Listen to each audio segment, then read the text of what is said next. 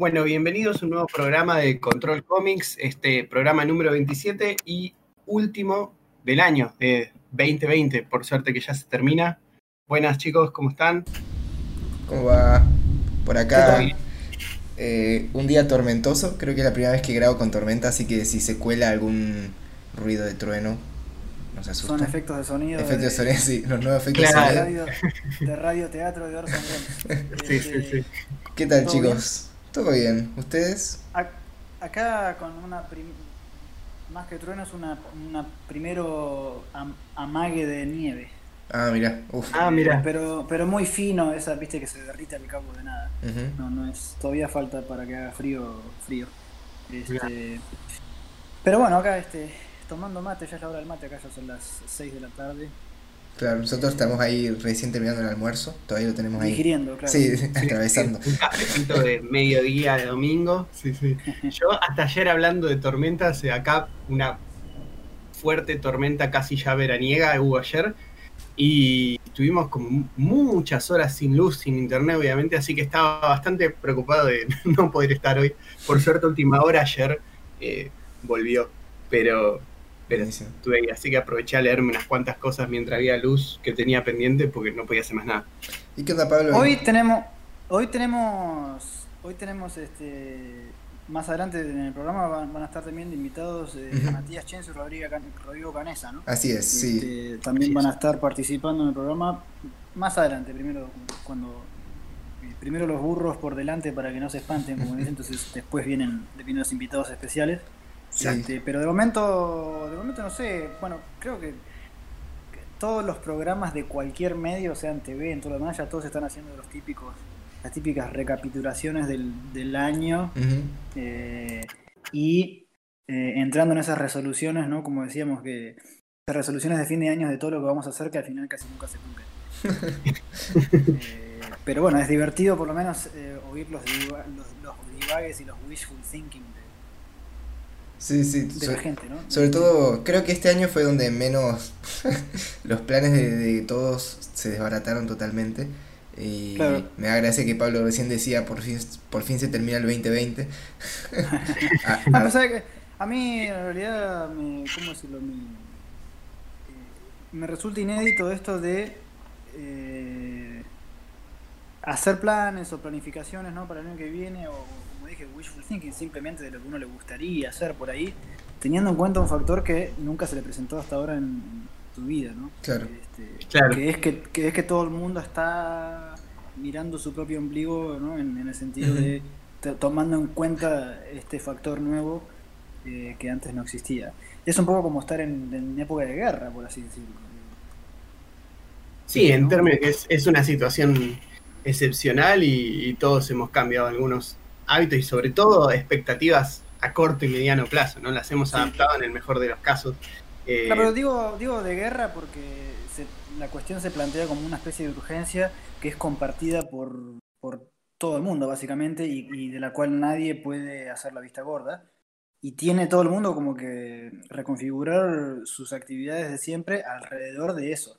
Eh, es como muy, muy extraño saber que todo el mundo está reconfigurando sus, sus actividades en torno a eso, igual que uno mismo. Eh, es la primera vez que, que me pasa personalmente. Porque, Sí, qué creo- sé yo, eh, por ahí, ¿qué tenés? Eh, ponele crisis económicas en algunos países, ¿no? Bueno, de las cuales Argentina no termina de acostumbrarse, pero digo, eh, son como, a algunos le pegan, a otros no le pega tanto, es como, eh, no, no, no, no- son compartidas por absolutamente todo el mundo. Eh, mm, incluso de sector a sector también hay algunos que la pilotean mejor que otros. En cambio, en, en cambio con esto del corona es como que básicamente todo el mundo, quieran que no, tienen que repensar cómo van a encarar su- sus actividades de siempre el año que viene. Sí, pasa que la diferencia creo que es con temas de crisis o lo que decías, por ejemplo, acá en Argentina, eh, el- el- no hay un cambio de hábitos, ¿viste? Que es lo que decía el Pablo antes. Claro. Claro. No hay una manera de, de repensarse, bueno, ahora ni siquiera puedo salir de la misma manera afuera, como que es algo que nunca te hubieras pensado que, que iba a cambiar, ¿no? No sé, eh, Claro. cam- el caminar por una ciudad y de repente sí. Salvo que se muera Maradona. Sí, salvo que se mueva Maradona, que... Que bueno, parece que todo Este- se, se vuelve, se da vuelta para al revés el mundo. Sí, o, o se demuestra, o se demuestra que las cosas no eran tan como eran, ¿no? También, pero bueno, esas son cuestiones, son, son cosas de política, de sociedad, que, que este programa intenta más o menos tener siempre en, en la periferia, ¿no? Este, pero bueno, antes que nada, igual sí, podríamos hacer un- una especie de balance de lo que hemos estado haciendo Sí. este año. Yo hace un rato entraba en mi Instagram para ver qué estuve posteando, lo cual fue poquísimo. Uf, yo nada casi. y yo porque digo, mi, mi Instagram lo uso un poco como un medidor, porque cualquier cosa que pueda, que yo haga, que se pueda mostrar, que salió, ya sea trabajo de ilustración o, o historieta que haya publicado, eh, por lo general siempre Instagram siempre va a parar ahí, aunque sea un mínimo Sí, que sea fragmento. Entonces lo uso como, lo miro como, como timeline de lo que anduve haciendo, ¿no? Este, pero bueno, este, ustedes, por ejemplo, no sé, a nivel editorial con Deriva, eh, que yo sepa, no fue tan distinto el número en sí de publicaciones que han hecho, ¿o sí? Em, fue un- No, fue un- fue o sea fue men- menos que el, que el año pasado 2019 fue como el año que más publicamos ¿Cuántas Eh, cosas hicieron el año pasado, en el 2019? y el año pasado a ver fue Barnabas eh, los que me van viendo la mente eh, la sonrisa de Duchen eh, nadie quiere parecerse a un hombre joven EP el fanzine mío de todas las islas eh, Gumbara 2 va, la segunda parte Gumbara y la tribu perdida ¿y qué más Pablito? ¿me olvido de algo? eh, y la revista digital. claro y la revista digital o sea serían seis publicaciones y seis o siete incluso. sí Sí. Y este año hicieron cuatro. Este año son, sí, fueron cuatro. Fueron Mano Oculta, eh, 2020, el nuevo fanzine de Titi Jun, No confíes en los humanos y la revista digital. Sí, Bueno.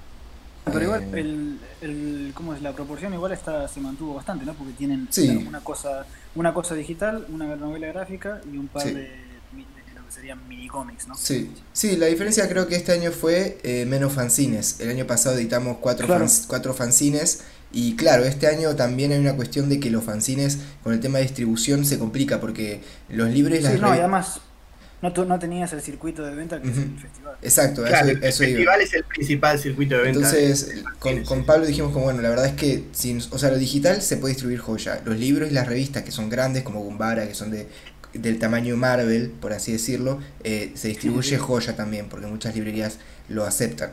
El tema de fanzines es que muchas librerías no solo que no lo aceptan, sino que tampoco es como que se venda, porque la idea del fanzine es una cuestión de, de- de- de- del porcentaje que nos saca las librerías, como que es muy diferente en el fanzine que en la revista o en los libros. También por No, la claro, ca- sí, cantidad. ¿viste? que Sí. hacemos. Entonces, como bueno, este la- año bajó eso, pero... ¿Sabés las veces que habré, sabés las veces que habré rebotado tiendas que me pedían fanzines, ¿no? De, Mm. de- de acá de Europa, ponerle incluso tiendas muy copadas que yo estando estando en, viviendo en tal país eh, sí que por ahí me hubiese interesado tenerlo en esas tiendas, pero a la distancia no, porque entre el, entre el envío y la, pro- y la, y la Claro. comisión Claro. se, se Sí, te sí. va todo. Y, Sí, nosotros- Y en, encima, bueno, calculo ustedes también en Argentina trabajan a comisión, o sea, eh, no a comisión, ¿cómo se dice? Sí, eh, Depósito. sí, a, Sí, a consignación. Consignación, esa es la Sí. palabra que me salía. Claro, no, eso peor todavía. Mm. Yo pues, tuve la suerte de que, de que con... No ver, es-. Y en tres o cuatro años que vengo haciendo fanzines más así a full, tengo ahí algunas librerías que, Mm, que sí que son fieles y que compran el material en firme y están, están acostumbrados a comprar el material en firme. Eh, acá- Por lo menos lo que es a, a través del océano, ¿no? Acá la gente... que- Perdón. Sí, de logística incluso. Sí, sí, Logística, claro, porque uno no puede pasar a recogerlos si no se venden. sí, sí. Entonces lo- los compran en firme y chau. Este, pero, digo, no, no es la norma tampoco. Bueno, a nosotros, o sea, ahora hay como más idea de, o sea, antes era como hace, cuando empezamos, eh, hace ya no mucho, pero un par de años, era como nadie te compraba en firme, no se hablaba casi eso. Ahora se empieza a hablar un poco más, eh, sobre todo en el tema de con, las librerías con las cuales trabajamos con fanzines, o las librerías que, como vos decís, que son lejos, a las cuales no vamos, como por ejemplo algunas librerías de Rosario, cosas así, eh, por ahí sí está como que se habla del firme y se hace un, por un descuento. Y las distribuidoras también están empezando a trabajar con eso, porque en cuanto a logística es muchísimo más fácil, ¿viste? Eh, pero bueno, no está todavía tan armado y la mayoría sí sigue trabajando así a consignación, digamos. Sí, lo bueno es que hay cosas que por ahí les aceitaron un poco más, que, creo que es una cuestión de, hábitos que estaban sentados. O sea, así como pasó, me pasó a mí con las clases, también con, las comiquerías, esto de manejarnos por, eh, por, ¿cómo se llama? Por transferencia, ese tipo de cosas, que a veces es más que nada una cuestión de hábito, de, por dónde pasen. Antes, por ahí era más común que uno, uno pasar por el local y que te rindiesen el, dinero ahí en en, en, efectivo, digamos, y eso, y eso fue cambiando. También la, gente, algunas, muchas comiquerías empezaron a tener un trato más fluido desde, desde lo virtual, digamos, que antes por ahí era, si no pasabas en persona te podías comunicar. Igual va también un amistoso tirón de orejas para mucha gente de comiquerías queridas que con los que nos encanta trabajar, pero que por favor está bueno que los mails los respondan con una cierta frecuencia. o sea, no puedo evitar el tirón de oreja, ¿no? Pero cuando uno avisa precios o, incluso saber las ventas, está bueno, está bueno saber que uno no queda una comunicación ahí al aire, ¿no? Como si tengo que hacer un balance de estos últimos años, este, está bueno. Es, es, lo mínimo, me parece. Así que vaya ese tirón de oreja. Sí, yo, claro, por eso, por eso digo, la, la, venta en firme soluciona todo eso de un trapazo. Totalmente. Eh, pero claro, este, pero se entiende que las librerías no están en condiciones de comprar todo el material que se les trae, ¿no? Totalmente. Eh, pero bueno, porque también muchas veces, qué sé yo, las, las, librerías, por ejemplo, prefieren, y, en, alguna medida lo bien que hacen, tener todo de todo, ¿no? Eh, claro. O sea, les llevas una, cualquier cosa fotocopiada y la agarran igual, porque no les cuesta nada. ¿no? O sea, literalmente no les cuesta nada. es una forma de, que haya, de asegurar eh, variedad y que el material llegue por eso digo, por un lado eso está buenísimo, porque mejor, más oferta para el, para el lector. Por el otro, al, al, que, al que vende, al que produce cosas, ¿no? También eso, digamos, al estar en la misma categoría que todo el resto, donde todo da igual, y eso hace también muchas veces que el librero eh, no se esfuerce tanto por venderlo, porque como no le cuesta nada. Eh, Totalmente. En cambio, cuando el tipo, cuando el tipo lo compró en firme, se tiene que poner los pantalones, ¿no? Claro. Eh, tiene tiene, tiene su, su, lado positivo y su lado negativo, pero bueno, este, por eso mismo yo no intento no, no dejar nunca nada en depósito y, más con las con las comisiones que por lo general este, las librerías te piden, ¿no? Que, este, que muchas veces son ridículamente son las mismas que le piden a, a una a Marvel, ¿entendés? sí, sí. Ahí hay otro tema. Em, pero bueno, pero bueno este... resumiendo, con, con Deriva creo que por suerte pudimos editar, o sea, de hecho todo, casi todo, todo, lo, todo lo que nos propusimos este año, ya cuando supimos, cuando ya cambiamos los planes, digamos, para lo de la pandemia, pudimos por suerte editar el, por último, eh, digo por último en el sentido de a fin de año, eh, como última cosa el fanzine de Titijun, que había sido algo con lo que ya teníamos muchas ganas de que salga. Y, y nada, al final creo que... Eh, o sea, como que nuestra idea a principio de año era igualmente hagamos la mayor cantidad de cosas posibles porque tampoco queríamos que en algún momento termine la pandemia o empiece a haber ferias y tipo nosotros no tengamos nada nuevo sobre la mesa, ¿viste? Sí. con, los, con los precios de imprenta al doble. O sea, eso es otro, otro, otro factor que, hay que agregar en Argentina, la situación actual de Argentina, que es el tema de la inflación. que está, creo, si, si, mal no, si mal no he leído, creo que está segundo en Latinoamérica en, inflación. Sí, está complicado. Yo creo que también eso influyó que la, las, las con que mm, se han visto muchos títulos lanzados en este último tramo del año, y es que si hay editoriales que a los que les está entrando dinero por ventas, esa, esa esa plata no se puede guardar para hacer planes después. Si se puede imprimir algo ya, se imprime. porque conviene, conviene, imprimir cómics y no billetes. Exacto, es que de hecho, eh, básica, literalmente lo que está pasando ahora en fin de año es que con todas las la gente, o sea, las editoriales que por ahí lo que hacían era guardar su ahorro en dólares o cuestiones así. Eh, ahora ya no hay dólares, entonces hay libros. Entonces ahora salen todos, en, en diciembre, en noviembre creo que salieron el, todas las preventas que no salieron en todo el año. Eh, o sea, de hecho, editoriales que sacan tres preventas al mismo tiempo en un mes. Por esa cuestión, porque de repente dijeron, uy, no sacamos casi nada en el año, pero tenemos toda esta plata que ganamos durante ese año, eh, durante 2020 esto si me lo guardo, lo pierdo. Cagué. Sí, exactamente, sí. Entonces, bueno, se están sacando de la manga reediciones, lo que sea, pero lo tienen que sacar, ¿viste? Claro, el tema es que eh, también eso genera una especie de burbuja porque va a haber, hay más oferta que demanda en el sentido de que ahora la gente se pone a imprimir, ¿no? Libros y cosas, pero no tenés, no tenés el mercado que tuviste siempre para poder sacarlos, ¿no? A la venta. Y por el otro lado tenés también eh, gente que no puede salir a comprar normal. Bueno, ahora sí, ahora por fin, digo, en Argentina las cosas se están normalizando, pero digo, tuviste todo un año que no tuviste eventos, por ejemplo. Lo cual quieras que no, eso es un, tortazo gigante. Eh, digo, tenés ahora como, es como una especie de manguera que le están poniendo el pie encima, eh, y hay que ver si eso a la larga, cuando se abra de vuelta la cuestión de eventos multitudinarios, y empiecen y vuelvan los festivales, si es que vuelven, porque encima, digamos, la, ese corte abrupto en la continuidad de los proyectos de eventos y todo eso, no es que después vuelve todo y todo el mundo contento, o sea, tenés que volver a ganarte por ahí a pulso el mm. espacio, porque al mismo tiempo va a haber una mayor eh, demanda de espacios también, así como este, así como uno quiere volver, por ejemplo, con un festival, eh, va a haber otra gente que quiera volver con otras movidas para sacar a la venta sus productos que estuvo marrocando todo este tiempo.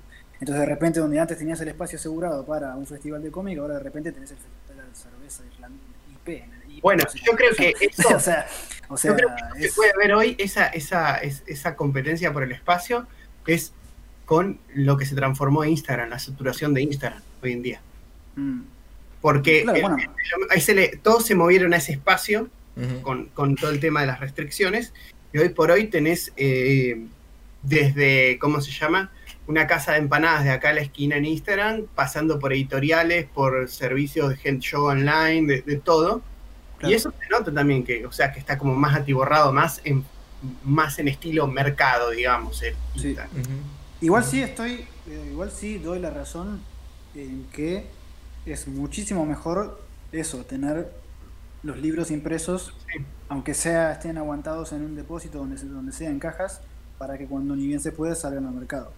Pero reitero, o sea, también la prudencia está en que eh, así como uno va a salir al mercado con, con, los tapones de punta, va a salir todo el mundo, entonces es, como un tema a considerar, me parece. Sí, sí, yo creo que ha cambiado también un poco, bueno, de hecho lo hemos hablado con Antos, ¿no? Como que se va cambiando un poco también a veces el, el esquema, digamos, como como que uno va pensando más en términos de menos inyecciones extraordinarias de, mucho dinero por ahí cuando uno va a una feria o un evento y tratar de, expandir el esquema que sea más constante aunque más moderado, por ejemplo, y plantear los libros, por ejemplo, más en términos de el long selling, digamos, que en, que se venda mucho de golpe. Entonces eso, y ajustar los planes de, eh, de lo que va a salir y cómo va a salir en función de esa estructura, ¿no? Entonces, yo creo que va a haber mucho reacomodamiento, hubo este año y lo va a haber el año que viene en las editoriales en función de eso, me parece. Totalmente. Este, pero bueno, eh, qué sé yo, hay que ver también, ¿no? Cuándo eh, se, vuelve, sí, eso es lo que... Este, a, este, tipo de eventos, eh, es como todo muy... Eso es, es raro, porque eso es lo que iba a decir antes, justo comentar, porque ponele acá en, acá en Córdoba hay una feria muy importante y hay varias ferias, digamos, eh, que no, no, no de arte ni de historieta ni nada, sino ferias de otras cosas que acá ya están abiertas, digamos. Eh, entonces, realmente se podría organizar más pronto de lo que se puede llegar a pensar una feria de historietas, poner al aire libre pero es lo que vos decías, Berliak, de, quién es el que estaría detrás de eso y, la, creo que con, la con todo esto de, la cuarentena alargada acá en Argentina y todo eso, todo lo que es cultura quedó como bastante abandonado también por el lado de, de muchas instituciones que por ahí eran las que daban el lugar y eso, ¿no? Bueno, yo he pensado últimamente mucho un lugar muy interesante que se han hecho muchos eventos acá, es en el Centro Cultural Recoleta, que tiene unos espacios al aire libre. Que de hecho ahora, ahora, ahora abrió de vuelta. Eh, bueno, hay que ver por ahí algunos de los que nos están escuchando, digo, de los que han organizado eventos ahí, eh, por ahí no lo pensaron, por ahí hay que ver también, yo entiendo que todo el mundo tiene todavía sus reticencias, eh, hay que ver la predisposición del lugar, ¿no? Pero yo creo, por ejemplo, que algo que se controle el flujo de gente en un espacio abierto como los que tiene el Centro Cultural Recoleta tal vez podría funcionar. Hay que ver. Sí, sí. Hay, hay, muchos lugares, hay muchos lugares. Y está, pero bueno, habrá que ver. ¿Vos? Eh, también lo que hablas también, Pablo, acabas de mencionar algo que yo para, para, ¿cómo decirlo esto? Para revolver un poco la, la el puñal, digamos, ¿no? Pero digo, eh, acabas de mencionar el tema de la reticencia.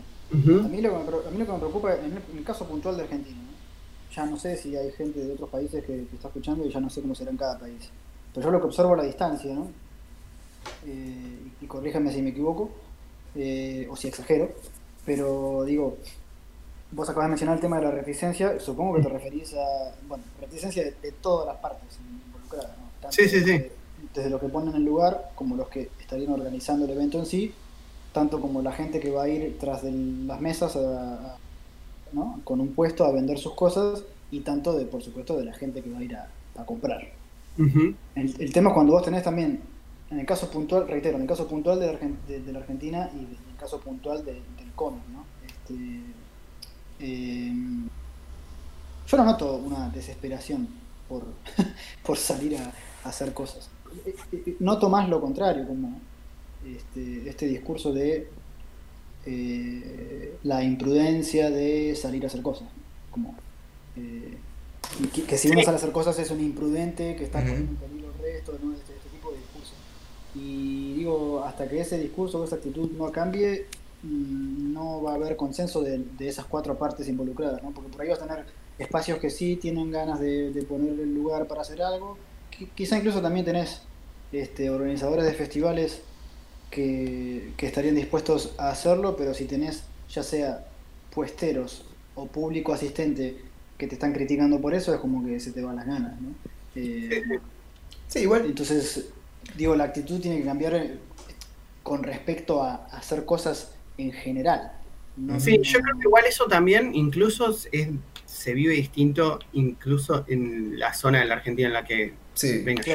¿Cómo, es allá en Córdoba? No, o sea, y también depende mucho de la edad y de, ciertos círculos, porque yo, yo no noto como, o sea, está esa idea de, de la imprudencia, pero tampoco a un nivel como mega no sé, no, me, parece que es una cosa más de fachada política que otra cosa, porque al fin y al cabo, porque al fin y al cabo vos salís a la calle y toda la gente está haciendo cualquiera, eh, es la realidad, o sea, yo voy acá a la vuelta de casa tengo una plaza a la cual por ahí voy los, no sé, los domingos a dar una vuelta o lo que sea, o, paso seguido porque me queda como, o sea, si camino para cualquier lado casi tengo que pasar siempre por esa plaza.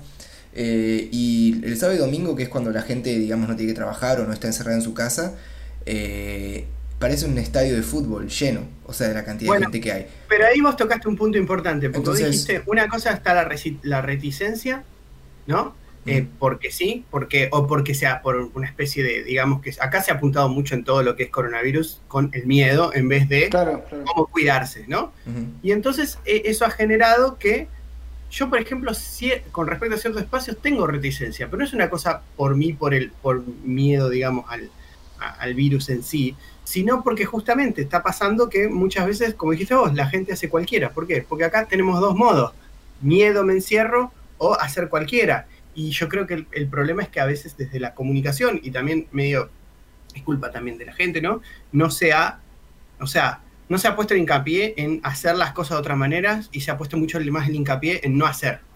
Sí, bueno, es que, más allá de eso... quiero, quiero, quiero contar una cosa también que es que porque yo quiero volver al tema puntual del, del cómic, que es lo que Claro, es que, sí, sí. Este, porque no es lo mismo, digamos, ir a una plaza a jugar al fútbol con tu Es que ahí es lo que iba, sí, exacto. ¿no? Y, no es lo mismo. Pero ahí está el problema para mí también que tiene que ver con la cultura del, del cómic y sobre todo del fanzine, ¿no? Que es que vos, si vas a hacer un evento de, fanzines, no estás yendo a laburar, ¿entendés? Entre comillas. Claro. O sea, para mí sí, para mí sí, pero para la gente, pero incluso para los mismos, los que hacen fanzines, ¿no? O sea, no, digamos, pongamos todo sobre la mesa y digamos todo y, gran parte de la gente que hace fanzines que va a feriar va a tomar una birra y a pasarla bien. Lo cual me parece perfecto.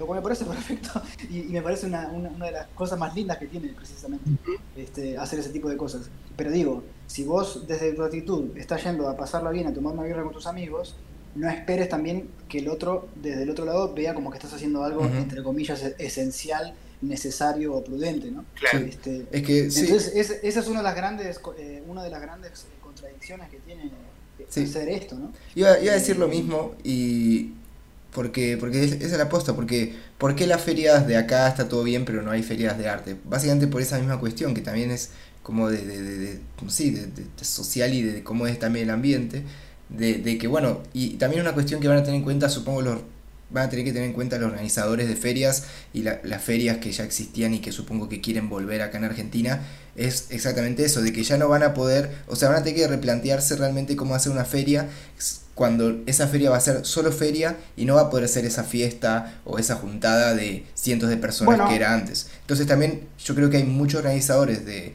y mucha gente que tenía ganas de hacer sus ferias que sin eso no la van a hacer. Bueno, es muy interesante lo que vos decís desde el punto de vista del vocabulario que estás usando. Porque no es lo mismo un festival que una feria. O sea, un festival ya tiene esa cosa festiva, jodona, de divertirse. La feria es del tipo que invirtió X cantidad de dinero, trabajo y tiempo y después quiere ir a, sacar réditos sobre ese esfuerzo y esa inversión que hizo. Y por alguna razón, digamos, eh, por eso digo la contradicción. Por, por algún lado está el, el, tipo que hace eso vendiendo, ponerle gorros de lana, todo bien Ahora, el que hace eso, el que tiene esa misma actitud vendiendo eh, cómic, el tipo no, viste, es, el tipo solo piensa en la guita y, sí. y viste, y, qué sé yo. Ahora, yo creo que parte por, de la por el lado contrario, por el lado contrario, si vos vas a sacar a tu nene a pasarla bien un día, eh, un día de sol a la plaza, todo bien, pero si vos después querés salir a pasarla bien vendiendo tus fanzines, porque no lo haces por la guita, sino por, por una cuestión social, digamos, sos un imprudente que estás poniendo a todo el mundo este, en peligro. Entonces digo, esas contradicciones son las que las que hay que resolver antes de... Totalmente. Lo que, yo lo que, nunca noto de, la comunidad, y hablo siempre de, yo, en realidad las otras comunidades de, cómic alrededor del mundo en las que me ha tocado ver siempre fue muy, muy, muy desde afuera, este, sin mucho conocimiento de causa. Si bien ahora yo hace mucho que no vivo en el país y mucho tampoco puedo hablar de la cuestión argentina, por lo menos, mm, ¿cómo decirlo? Noto que la tendencia no ha cambiado, entonces me baso en lo que yo ya había observado antes para sacar mis conclusiones. Y digo, hasta que esas conclusiones, hasta, hasta, que esas contradicciones no se resuelvan desde la movida misma, desde la comunidad misma, es como que el mensaje es siempre ambiguo y no, no, se sabe ni qué se está haciendo. O sea, a ver, ¿qué estamos trabajando, estamos divirtiendo, ¿Qué, estamos haciendo todo al mismo tiempo, este, qué postura tendríamos que tomar respecto a esto. Este, y me parece que siempre la, el mensaje, digamos, eh, se deja en manos de, por ahí, la, solo uno de los, de los factores, que es el tipo por ahí que organiza el festival, ¿no? Este, y a mí no me parece bien que, este, qué sé yo, desde la comitiva de dibujados o del Festival Furioso o, cualquier festival que sea, eh, sean ellos los que se tengan que poner, viste, los pantalones y salir a decir, no, bueno, hacemos este evento porque nos parece que esto y lo otro, cuando en realidad ellos son solamente una parte de los que de las que hacen falta para llevar a cabo ese tipo de eventos. Y creo que el mensaje tendría que estar dado también desde los que hacen cómic, ya sea autores o editores, desde el público de cómic, ¿no? Este, incluso desde la prensa misma, ¿no? y ponerse un poco, no te digo ponerse todos de acuerdo, pero por lo menos dejar un mensaje claro en qué es lo que les parece que esté bien y qué es lo que les parece que está mal. Eh, cosa de, por lo menos tener las opiniones sobre la mesa y bueno, hacer lo que se hace sin que haya este, chispazos de, de medio innecesarios, ¿no? Este, sí, otra cuestión también es que ponerle una feria como, ponerle que, no sé, ponerle que la Crack Bam Boom eh, tiene la aprobación hoy para hacer una feria en, ahí afuera al aire libre, todo perfecto y todo joya, ¿no? ¿Quién, ¿Quién va a ir a esa feria? Nadie, porque la Crack Bam Boom dependía de editoriales y feriantes de todo el país y de gente que iba de todo el país. Entonces también está ese factor de la dificultad del movimiento que en Cava, por ejemplo, en Capital Federal, incluso pasa en, en un en el micro, microecosistema de gente de que no sale de su barrio por ahí. Entonces ahí también pasa eso. También, sí, yo creo que eh, esa es otra pata de la cuestión. Como digamos, eh, el, el, esfuerzo, digamos, de organizar algo contra la contraprestación del movimiento que, que, se puede generar en este momento, digo, claro. desde, desde, las posibilidades de la gente de llegar y de, y de acercarse como de la concentración, ¿no? Por ejemplo, yo tengo un ejemplo como muy de microcosmos así, de, de, mi propio trabajo, que yo hay lugares donde yo hoy podría ir a dar clases, o sea, eh, viajar, al, transportarme al lugar y dar la clase, pero ¿qué pasa? Con la mitad de la gente. Entonces ahí ya me encuentro con un problema logístico, pues yo en un lugar donde tenía ocho personas puedo poner cuatro. Ok, supongamos que lo hago y que desdoblo, supongamos que yo tuviese el tiempo para dar dos clases de dos horas, una detrás de la otra, ¿no? A cuatro personas en vez de una clase un poco más larga a ocho. Pero mucha gente, por ejemplo, por decir algo, ¿no? Digo, mucha gente que podía de 6 a 8, si yo los divido, digo, bueno, ustedes vienen de 4 a 6, ustedes vienen de 6 a 8. Y por ahí muchos no pueden de, antes de las 4 y, más, y antes de las 6. Y más tarde tampoco. O sea, digo, ese tipo de cosas me parece que también pasan en los espacios que se van habilitando, que desde son posibles hoy por hoy desde la prudencia, digo, desde la distancia social y no el aislamiento, pero por ahí logísticamente no son viables en este momento. Uh -huh. Bueno, Ato mencionaba el caso de Crack Bamboo. Eh, está bueno que lo menciones porque como, como caso puntual, porque, ¿por qué? Porque Crack Bamboo está, siempre se hizo con el apoyo del gobierno local, ¿no? Uh -huh. Es decir, eh, tenían al, al, Estado detrás y de hecho hace poco estaba escuchando unas entrevistas con Rizzo y él dijo que él de movida siempre lo, lo quiso hacer de esa manera o nada. ¿Ok? Entonces, digamos, de cara al público, digamos, en el caso hipotético de que el año que viene o cuando sea lo hagan, está, esa, está ese sello ¿no? de autoridad detrás del Estado que si el Estado lo avaló es porque está todo bien. Entonces, no debería generar resquemor, ya sea ir como público o ir como feriante, ¿no? Digo, es como que ya tenés el Estado detrás diciendo, no, dale, vos está todo bien, porque por algo se hace, porque lo dijimos nosotros, ¿no? Y eso a mí me rompe mucho las pelotas de, la hipotenusa del, cómic en Argentina, que es que todo muy autogestivo, eh, todo muy independiente, pero no son capaces de ponerse, eh, de prescindir de esos sellos de, de, de autoridad, ¿no? Uh -huh. este, al final, ¿en qué quedamos? ¿Te vas a autoorganizar? ¿Vas a, vas, a, ¿Vas a generar espontáneamente esas movidas y sacarle partido a, precisamente a ese bien tan preciado que es la independencia? ¿O vas a esperar que el gobierno te diga que está todo bien y lo vas a hacer? ¿entendés? A mí me sorprende muchísimo, yo esto ya lo dije en el programa, creo, pero me sorprende muchísimo cómo eh, esto de eh, eh, los abanderados del cómic independiente y de, y de, la organización espontánea y nadie salió a hacer ninguna feria clandestina ni nada por el estilo. Incluso antes cuando, cuando no existía esto de la pandemia, había lugares que se decían clandestinos, como fiesta clandestina, esto, lo otro, y sin embargo durante la pandemia no apareció ninguno.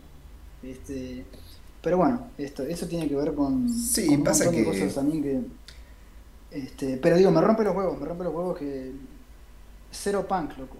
Este, eh, me molesta, me molesta la, me molesta el doble discurso de que somos todos independientes y qué sé yo, pero al final arrugaron todos.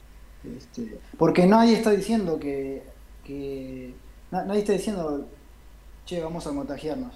O sea, no es esa la onda. La no, onda no. es, bueno, nos organizamos de alguna manera. El que quiere venir, que venga. El que quiere venir, que venga bajo su propia responsabilidad. Y las, bueno, medidas, pero... que vamos, y las medidas que vamos a tomar para que no pasen cosas que no deberían pasar es, bueno, tipo, qué sé yo, menos stands, menos gente, digamos, hacer como turnos de grupos de gente que pueda entrar, por supuesto con máscaras, nada de compartir vasos ni bebidas, nada, poner ciertas medidas que surjan de la organización misma. Pero, bueno, pero no lo que pasa es que acá yo creo que eh, algo que pasó mucho con esto de la pandemia es, eh, es que se afloró una característica que está siempre presente, que es eh, una especie de demonización por momentos del que hace algo mm. ligeramente por fuera de cierto discurso. O sea, digo, bueno, bueno. A, que, a, que, si vas a un bar eh, sos poco menos que en un momento, ¿no? Eh, hay gente que he escuchado decir cosas como que eh, sos un irresponsable y estás en contra de la vida, más o menos, cuando, a ver, la actividad social no es solamente controlada y medida en este momento, ¿no? Pero no es solamente un placer de la persona. Digo, vos vas a un restaurante, vas a un bar y estás ayudando a que ese trabajo se mantenga. Digo, a veces esa visión tan sesgada de decir, che, bueno, quedémonos en nuestras casas, sí o sí, como sea, porque ¿por qué no te vas a arriesgar? Hace que una parte de la economía se caiga, cosa que bueno, yo digo esto y yo estoy, yo estoy diciendo, estoy diciendo esto en este mismo momento y yo sé que hay gente que me va a escuchar y va a pensar anti cuarentena, ¿me entendés? O anti, no sé, ¿me entendés? Eh, anti bueno, y maticemos, maticemos, porque ahí está lo que yo dije, dije antes, lo que yo decía antes de la, percepción que se tiene de esto de, hacer cómics y en puntual de hacer fanzines, ¿no? Este, porque vos decís, bueno, así como vos acabas de decir que la gente esta no piensa que estás ayudando a la economía de un local, ¿no? En este caso un restaurante, un bar. Bueno, de repente no hacer ferias es no estar ayudando a la economía de, en este caso, del cómic. Pero ahí está la percepción de que, ¿cómo vas a ser tan mezquino de querer vender cómics, ¿entendés? Eh, eh, eh, y, no, se piensa que detrás de, todo eso el tipo está trabajando, un editor.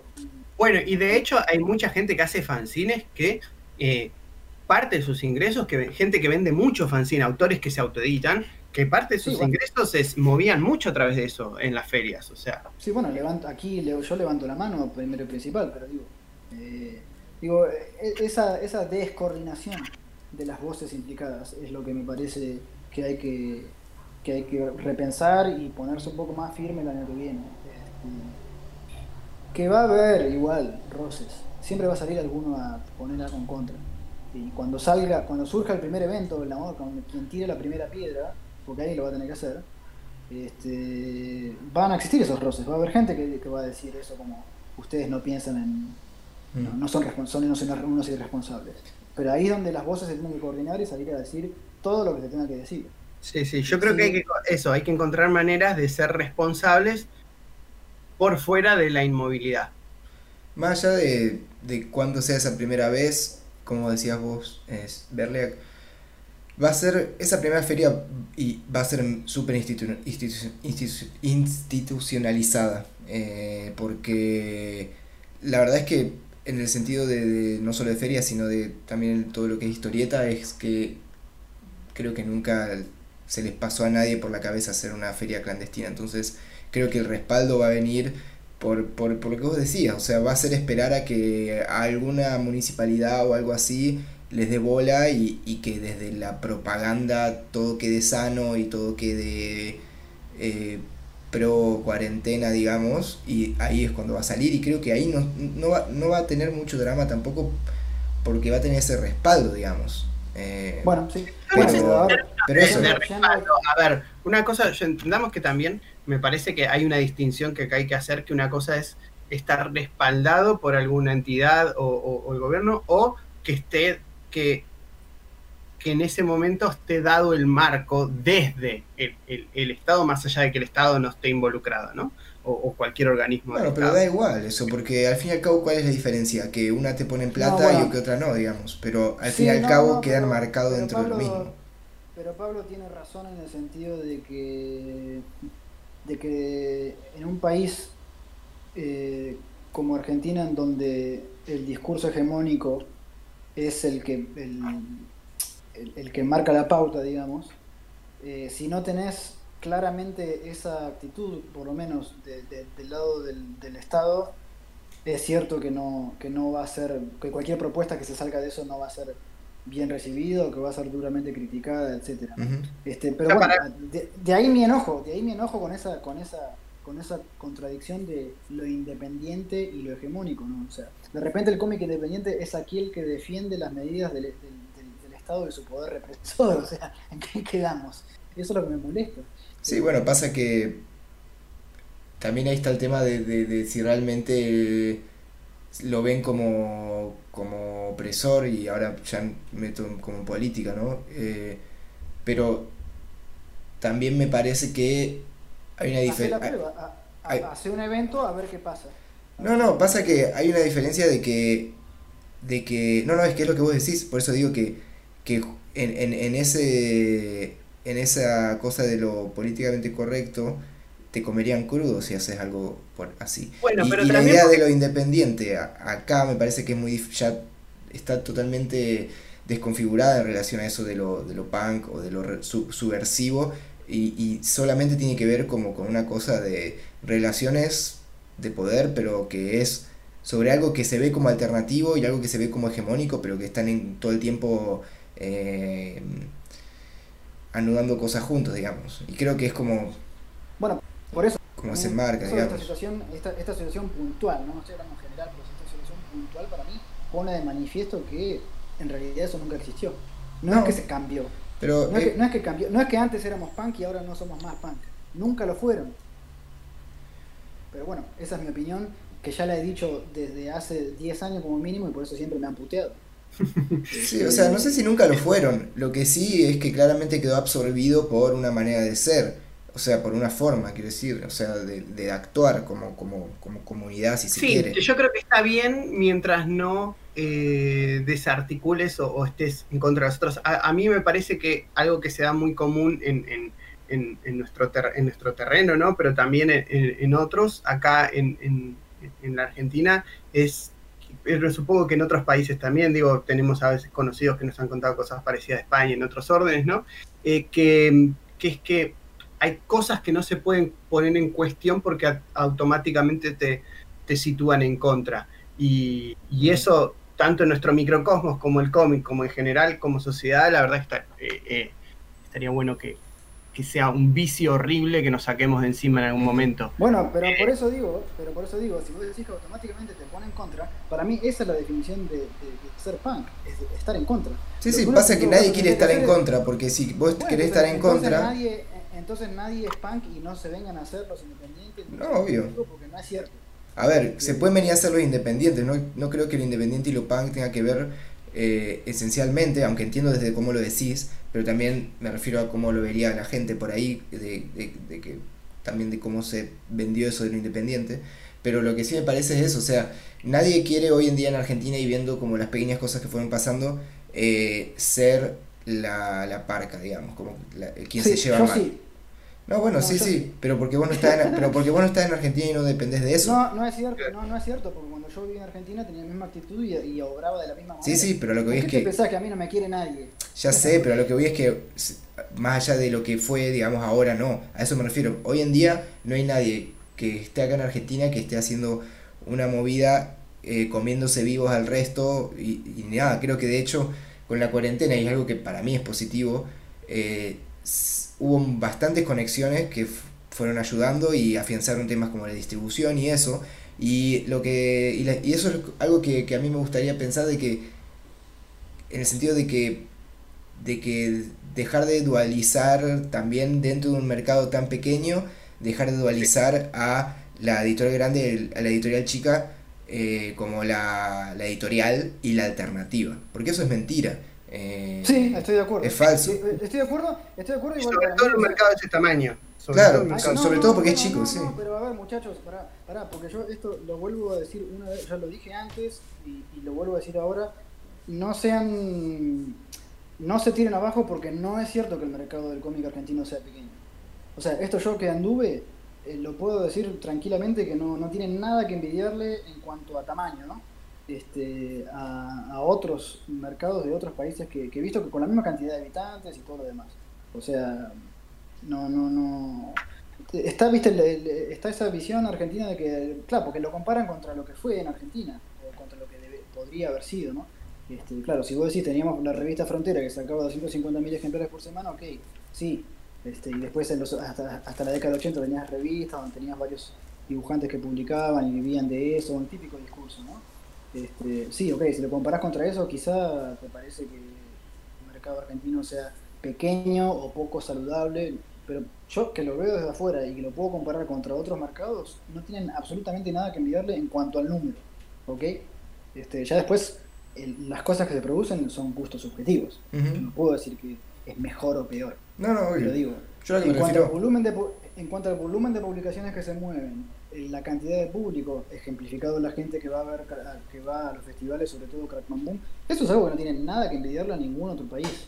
No, no, eh, totalmente, totalmente. A lo, que por ahí iba era em, que, lo que creo que en, en las ferias siempre había una gran diferencia entre como fancineros, editoriales pequeñas, editoriales grandes, ¿no? Y como una cuestión de, de, no siempre por ahí no, no ser tan abiertos las editoriales más grandes eh, como a, uniones con las editoriales más pequeñas, ¿no? Era como que, bueno, Deriva tiene un tamaño, entonces para hacer algo con otra editorial tiene que ser del mismo tamaño. O sea, puede hacer algo con Faro Negro, ¿entendés? O puede hacer algo con X.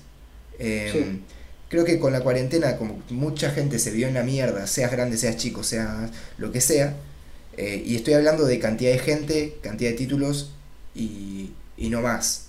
Eh, no estoy hablando de grande o pequeño ni idea de reconocimiento ni nada de eso. Pero, o sea, vos estás hablando igual de, que una, una contracción generalizada. Claro, el que por, más que una persona, por más que la, una editorial como Material Mensajero o como Historieteca, que tenía la distribución en 2019 reaceitada y todo re bien, y que sacaban, no sé, 15 títulos por año y que eran el, un gran porcentaje de los libros que salían ese año de editorial, y la que era un 1% y sacaba un libro al año, se vieron en la misma.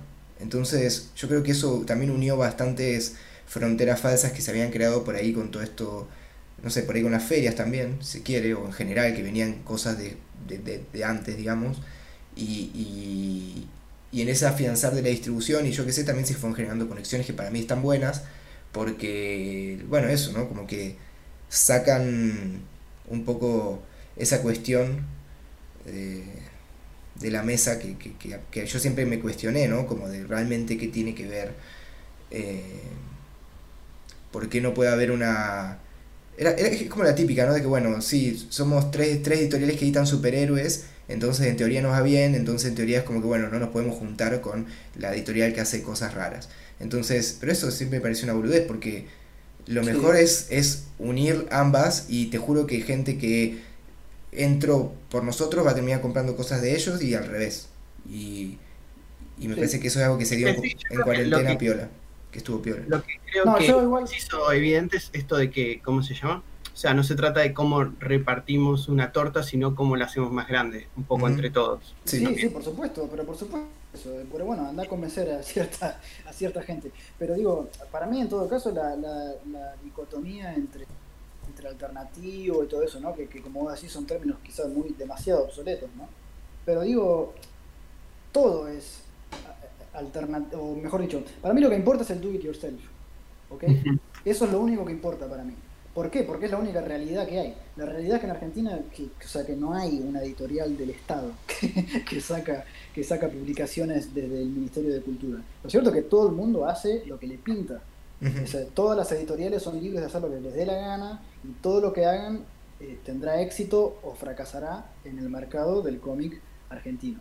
Entonces no hay nadie que te diga lo que tenés que hacer. Todo lo vas a hacer vos a pulmón, seas grande, seas chico. Por eso digo, esa, dicotomía entre, entre, entre deriva o qué sé yo, o, sea, una editorial grande este, eh, de la flor, la dicotomía en todo caso es de tamaño. Pero en cuanto a la forma de trabajar es exactamente la misma. Sí, sí. Entonces digo, digamos, ya que es do it, la única realidad es que lo haces vos mismo, do it yourself, bueno, hay mucha gente que, que ¿cómo decirlo? Que, que, que, se pone la camiseta del do it yourself para ciertas cuestiones como son hacer lo que te pinte, pero después de repente cuando lo que te pinte debería ser sacar, por ejemplo, tus publicaciones a la venta en ferias y hacer cosas de, de ese tipo, de repente ya no es tan do it yourself, ¿viste? Ya no son tan independientes, ya son dependientes de, del, que dirán o directamente de las directivas de, un gobierno, que son directivas que además con el correr de los meses mostraron que no, no, no, funcionaron. Y bueno, qué sé yo. Este, para mí está bueno igual hablar de esto en donde, en donde la política se mezcla con, con la forma de producir, difundir y todo demás. Para mí son discusiones que, que vale la pena tener. Eh, el problema está en cuando del otro lado tenés gente que no está dispuesta a tener ese tipo de discusiones, porque ya por el hecho de cuestionarlo ya sos, como decía Pablo, anti esto o pro esto, ¿viste? O sea, son, son discusiones estériles si las, si las pones de esa manera. este, pero bueno, igual este, precisamente podríamos charlar también para no quedarnos en, en, esa cosa de vieja quejona. sí, además nos fuimos por la rama. pensar un poco, pensar un poco en, precisamente los desafíos del año que viene, qué sé yo. O sea, eh, lo que anduvimos haciendo creo que ya lo charlamos.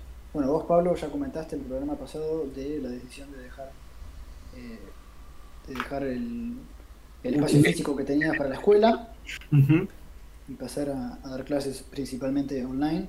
Este, yo este año no, estuve haciendo muchas cosas que se hayan visto. He hecho algunos trabajos comerciales para algunas marcas y algunas cosas que son proyectos para que salgan el año que viene, viste, como todo muy así. Porque como dije, como la contracción fue general en todo el mundo, muchos proyectos que por ahí habrían avanzado este año, los editores se echaron para atrás, o por obvias razones, ¿no? Claro. Eh, pero bueno. ¿A vos te algo de, eso, de, cómo enfocar tu trabajo? Eh, este tema, digo, de esa retracción, te, hizo replantearte algo de cómo vas a enfocar las cosas el año que viene desde tu y Lo que pasa es que yo, yo para no soy distinto a, la mayoría de la gente en el sentido de que digo una cosa y después hago otra. Entonces, eh, este, año lo que me, este año lo que me pasó fue que yo en el 2010 y estamos en, el 20. ya para el 2019, ponele, o incluso antes, yo ya venía pensando, loco, yo ya quiero, basta de, de, trabajar de la forma de siempre, que es presentar el proyecto, mandarlo a la editorial, esperar a que lo aprueben, eh, por ahí cobrar un adelanto, empezar a trabajar en el libro y ver cuándo sale, si sale, porque por ahí algunos se quejan en Twitter y no sale. Entonces, digo, entonces digo, entonces digo, basta de, basta de depender tanto de las editoriales y por ahí, qué sé yo, armar mi propia editorial, una editorial entre comillas, que mis propias cosas nomás. y por ahí enfocarme más en trabajar de esa manera. ¿Qué pasa? Llega el 2020, pasa el 2020, mejor dicho, estamos terminando el 2020 y mirando hacia atrás me doy cuenta que no hice nada de eso. Está bien, entiendo que no era el mejor año para lanzarse como editorial nueva, ok, eso es verdad. Pero digo, estuve todo el año presentando proyectos para otra gente, entonces digo, ¿qué quedamos? ¿Viste? Me digo a mí mismo ganas de pegarme patadas en mi propio culo. Pero, digo, a ver si el año que viene puedo, en efecto, llevar a cabo ese deseo, que es de, de prescindir de las editoriales, por lo menos para ir lanzando los proyectos largos que quiero hacer, ir lanzándolos, viste, de a poco, con entregas y capitalizarlos yo de esa manera, ¿no? Con mi público fiel y después, bueno, ya una vez que el trabajo esté terminado, sí se pueden vender los derechos a distintas editoriales. Pero por lo menos no depender de ellas ni de sus adelantos para empezar a hacer un libro, ¿no? Porque si no, al final no sale nada. Este, y, y, ojo que no sale nada, y yo este año que pasó, incluso hasta diría que el anterior, no he publicado cómic casi y no me quejo, ¿eh? O sea, guita tengo, me mudé a un departamento más grande, tengo un perro, este, compro cómics todas las semanas, o sea, no, no, me, no tengo nada que quejarme. Seguí, seguí viajando, estuve en festivales, este año no, por, por varias razones, pero el año anterior estuve en Rusia, estuve en todos lados, o sea, yo a mí me, da fenómeno, no puedo quejar en ese sentido. Este, y a mí no, ni siquiera tengo un portafolio de ilustración y los clientes me vienen a buscar a mí gracias a los cómics que yo hice. ¿no? O sea que yo no me puedo quejar en ese sentido. Pero tengo esa espina de que los proyectos de cómic que a mí me interesa hacer no están saliendo en los términos en los que a mí me gustaría. Entonces, eso es lo que me gustaría solucionar el año que viene. Y si tengo que recurrir a publicarme a, mí mismo, ya no en fanzines como venía haciendo hasta ahora, y, calculo que seguiría haciendo, sino ponerme más las pilas, ¿no? Eh, formar una, editorial, este, un sello editorial, lanzar las cosas este, con un formato más, más de lujo, si se quiere, ¿no? Como con libros, digamos, hechos en imprentas con una tirada más grande. Este, así que el año que viene quiero hacer eso. Y, y además quiero también eh, ponerle más las pilas a todos los canales de difusión de mi trabajo, que, este año también estuve un poco dejado menos. Eh, en puntual, yo, esto es tema para. Es tema larguísimo esto, pero Instagram no es la plataforma para, para gente que hace cómic. Y entonces, de a poquito me gustaría ir mudándome para, para YouTube, este, que sea mi canal de difusión principal. Lo que pasa es que me da mucha pereza este año de, ponerle pilas a eso, porque yo en Instagram ya tengo unos cuantos seguidores y, trasladar todo ese seguimiento a YouTube hubiese sido un trabajo arduo. Sí, es complicado. Y. qué sé yo. En, creo que tengo cerca de 9.000, ponele o algo así, o 8.000 9000 en, en, Instagram y en YouTube ponele tengo 250. O sea, porque no lo actualizo, no lo actualizo nunca, no. Entonces digo, el año que viene me gustaría ponerle las pilas a eso, transformarlo en mi canal de difusión principal y poder este, vender mis productos a través de esa plataforma y ya no tanto en Instagram, porque primero que no es la plataforma, digamos, ideal en cuanto al formato, no, no podés mostrar demasiado del, del, trabajo en sí. Y segundo, porque han cambiado los algoritmos y es como que la, exposición que tenías se fue al garete. O sea, ahora, si antes tenías un 10% de likes de gente que te seguía, y no porque el like sea algo en sí, sino porque es un medidor de, de, qué tanta llegada está teniendo tus publicaciones, ahora, ahora te das cuenta que tenés la, mitad. Y eso son algoritmos que Instagram lo hace a propósito para que después te comprar anuncios, ¿viste? para poder promocionar tus publicaciones. Esa es la gracia para, para ellos. Pero digo, este, bueno, lo mismo que decía antes con respecto a los editores, no depender de ellos, bueno, lo mismo, pero con respecto a, a Instagram, ¿no? este, eh, pero bueno, este, son planes, qué sé yo, son planes y ganas, muchas ganas de, hacer esas cosas. Claro, claro, Está buenísimo. Y ideas, ideas hay muchas. Este, a mí lo que contaba Pablo de su escuela y todo eso me hizo reflexionar mucho y me, hizo pensar en por qué no hacerlo también. Este, de tener... No me interesa tanto el formato curso de enseñar.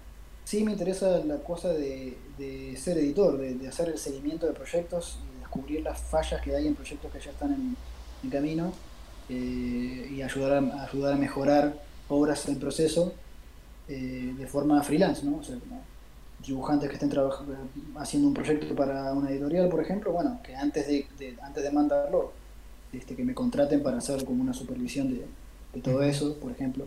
Este, por eso digo, no tanto enseñar a hacer cómics, que creo que eso ya hay gente que lo hace muy bien, sino agarrar gente que ya labure de eso y que necesite un, beta reader, ¿no? un lector que le marque falencias este, y que sugiera cosas, cambios y cosas para mejorar la obra antes de que llegue a manos del editor. este, pero bueno, son, son ideas que, me gustaría implementar. Este, sí, está bueno y además es este, un papel necesario al que no es difícil a veces tener acceso eh, como, como autor, ¿no? Eh, digo, tener, pues, eh, encontrar esa figura, digamos, ¿no? A veces surge naturalmente con la gente que uno se cruza, sean, colegas más experimentados, sea, eh, ¿cómo se llama? Sea un editor y a veces no. Entonces está bueno, digamos. Me, parece que hay un hueco que llenar. Yo mi canal de mi canal de YouTube lo quiero eh, en el futuro lo quiero encargar para como que precisamente los videos sean pequeñas muestras de en qué consistiría ese trabajo. Agarrar temas ¿no? puntuales de cómo mejorar una obra o de qué cosas hay que prestar atención. Por ejemplo, tema diálogos. Cómo hacer que los diálogos sean más naturales, etcétera. Por ejemplo, un ejemplo tonto que se me este, Entonces digo, bueno, así como acabo de hacer este desglose y esta deconstrucción de tal obra y de ver cómo se podría mejorar, lo mismo puedo hacer con lo tuyo. Eh, si te hace falta, o si crees que te hace falta. Ah, pero te hace falta, o sea, es que esa es la gracia. O sea, a todo el mundo le hace falta. A mí, yo sé que a mí me hace falta. Entonces, así como me hace falta a mí, le haría falta a otra persona. Este, y, de cualquier nivel. O sea, no, no, tenés por qué ser un principiante para necesitar la ayuda de un editor eh, para mejorar tu trabajo. Puedes ser lo más profesional del mundo y aún así necesitar a alguien que de afuera diagnostique ciertas cosas. Eh, ahora, ¿en, ¿en, quién vas a depositar la confianza para, para llevar a cabo eso? Bueno, esa es una buena pregunta. Pero digo, bueno, ahí es donde yo tengo que explotar también mi, experiencia, mi currículum, etcétera, ¿no? Este, porque si no la gente va a decir, ¿quién te crees que sos para claro, claro sí, te tenés que armar también como, como una institución de alguna manera, ¿no? Sí, bueno, sí, yo por mi lado tengo mi, como digo, mi experiencia y mi currículum de que bueno, ya tengo X cantidad de novelas gráficas hechas, publiqué en tal y tal lugar, bueno, se supone que eso ya es como una, especie de credencial. Claro, eso. Además, como decía, además, como decía, tengo que mostrar, aunque sea un poquito, de, de qué consistiría ese trabajo en los videos, cosa de que la gente le inspire confianza, como bueno, este chabón parece que sabe de lo que está hablando, entonces me interesaría trabajar con él. Este, pero bueno, bueno, veremos igual. Este, son, todas ideas y, ganas de hacer cosas que veremos. Y nosotros... Llegan a buen puerto. De una. Nosotros con Deriva, bueno, también esperando un poco, viste, qué, qué pasará en Argentina, si es que va a haber segunda ola y todo eso. Eh, pero bueno, con, con Pablo también por suerte creo que el año que viene en nuestra cabeza va a ser un año bastante parecido a este año eh, y bueno, y poder esperamos poder seguir afianzando la distribución, que bueno, este año es como que nos ayudó un montón y eso, así que nada, tenemos sorpresitas, vamos a pronto, o sea, no sé, creo que para cuando salga el podcast quedará una semana o, ya, lo ya lo habremos anunciado, eh, así que vamos a festejar nuestro aniversario el, el sábado 19 y ahí vamos a tirar como ya un par de adelantos y vamos a probablemente a charlar con un par de, de autores que, que, son los que van a estar trabajando eh, el año que viene con nosotros, así que nada, eh, ahí va a haber también más, más data. Sí, en autores, autores ya confirmados, estás diciendo. Sí, sí, sí, sí. Por suerte, el, el, año, este año que tuvimos que hacer como una reducción, también lo que hizo es como de que el año que viene ya empezamos un, un, par de cosas, por lo menos, como que ya están cerradas hoy en día. Lo que pasó también es que, como todo este año, trabajamos en, en, cosas que van a salir el año que viene. Claro. O sea, hay mucho trabajo previo que lo hicimos igual, aunque no salga este año, digamos. Claro, sí, todo el mundo fue exactamente igual. Incluso, los, incluso los editores, toda la gente con lo que hablo, es como todos están poniendo pilas para el año que viene.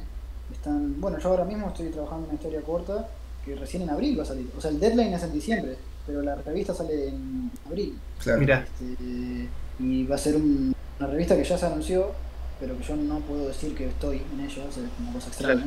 O sea, anunciaron que sea la revista, pero no anunciaron el line-up de. Mira, eh, todavía. de autores. Entonces, sí, no sé, porque incluso mira que le he mandado email y le dije, che, por curiosidad, ¿quién va a estar? O sea, le que no digo nada a nadie, decime porque estoy curioso. Quiero, quiero saber, a ver con quién voy a estar. no, además quiero saber qué nivel artístico va a tener para saber sí, para estimularme, ¿viste? Para, claro. A ver, que siempre doy lo mejor de mí en, todo lo que hago. Pero si me mostras un line-up que tiene unos nombres de la san puta, es como, bueno, por un lado me cago todo, por un lado me cago todo y me asusto, pero por el otro, yo, por mi forma de ser, es como que bueno. me pongo los pantalones a full y pongo todo. Pero ya con el nombre de la revista y la, ¿cómo se dice? La, la, reputación de la revista, ya que con eso ya me alcanza bastante. Claro, eh, ya esperas bueno, lo que acabas de decir también fue la, la, la, el leitmotiv de, del segundo número que, que armamos de Deriva Online, que fue como, digamos, un, un, laboratorio este año también de tanto la revista como otras cosas que estamos preparando, de, de modos de trabajar con los autores que, que, que, queremos seguir ampliando en el futuro. Y, y en ese sentido fue un experimento que, salió muy bien, por lo menos desde lo que buscábamos nosotros y desde cómo siguió el trabajo con los autores y esperamos seguir como ampliando esa, mm. esa experiencia. otra cosa que me olvidé de decir, que esto lo, quiero, no lo quiero dejar afuera porque no me involucra a mí solo, que es que así como yo dije que me gustaría empezar a publicar mis cosas y todo eso, ¿viste? Eh, yo he hablado con otra gente, con colegas este, de otros países y qué sé yo, de que ellos, bueno, muchos de ellos están como ya sea o con planes muy concretos de hacer algo parecido, ¿no? De, de autopublicar sus cosas y qué sé yo, o por lo menos los noto medio como con ganas, ¿no? Entonces digo, si con el tiempo, el año que viene, eso se da, ¿no? De que de repente hay varios colegas que yo conozco que están en la misma sintonía, yo quiero seguir empujando para agrupar todo eso en una especie de, de sello colectivo, ¿no? A lo cual, a lo cual por general los autores siempre se muestran muy reticentes por malas y esto de conseguir que autores sueltos se agrupen bajo un mismo bajo un mismo proyecto es, es, muy difícil, pero bueno, quiero intentar convencerlos de que, de que si formamos una especie de, de sello en donde, cual, donde cada cual va a tener autonomía artística y financiera, eh, un poco basado en el modelo Image, ¿no? ¿no? Cuando Jim Lee, Jim Lee, Todd McFarlane, Rob Liefeld, Mark Silvestri y otros más se abrieron de Marvel y formaron Image, el modelo era que cada uno era como un estudio separado donde manejaba sus propias finanzas y hacía sus propias decisiones creativas, pero todos juntos bajo el mismo sello de Image. ¿no? Claro. A mí es algo que me gustaría implementar, pero como digo, los autores son como muy reticentes a, entrar en eso porque, porque por experiencias pasadas que han tenido, ¿no? Y, lo que más siente todo el mundo con los que charlo es que todos sienten que ellos eran los únicos que tiraban del carro en su. Mm. hicieron ese tipo de cosas. Y, todos piensan igual. ¿Cómo puede ser? ninguno trabajaron juntos entonces. Claro, ¿cómo, ¿cómo, puede ser que todo el mundo siente que eran los únicos que tiraban del carro?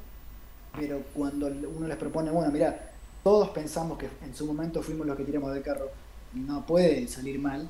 Es como, no, bueno, pero no sé, yo prefiero trabajar solo porque yo hago las cosas muy a mi manera. Y es como, pero bueno, eh, será cuestión de, hacerles una oferta que no puedan rechazar. Por ahí el tema es que eran los una cabeza de caballo cortada.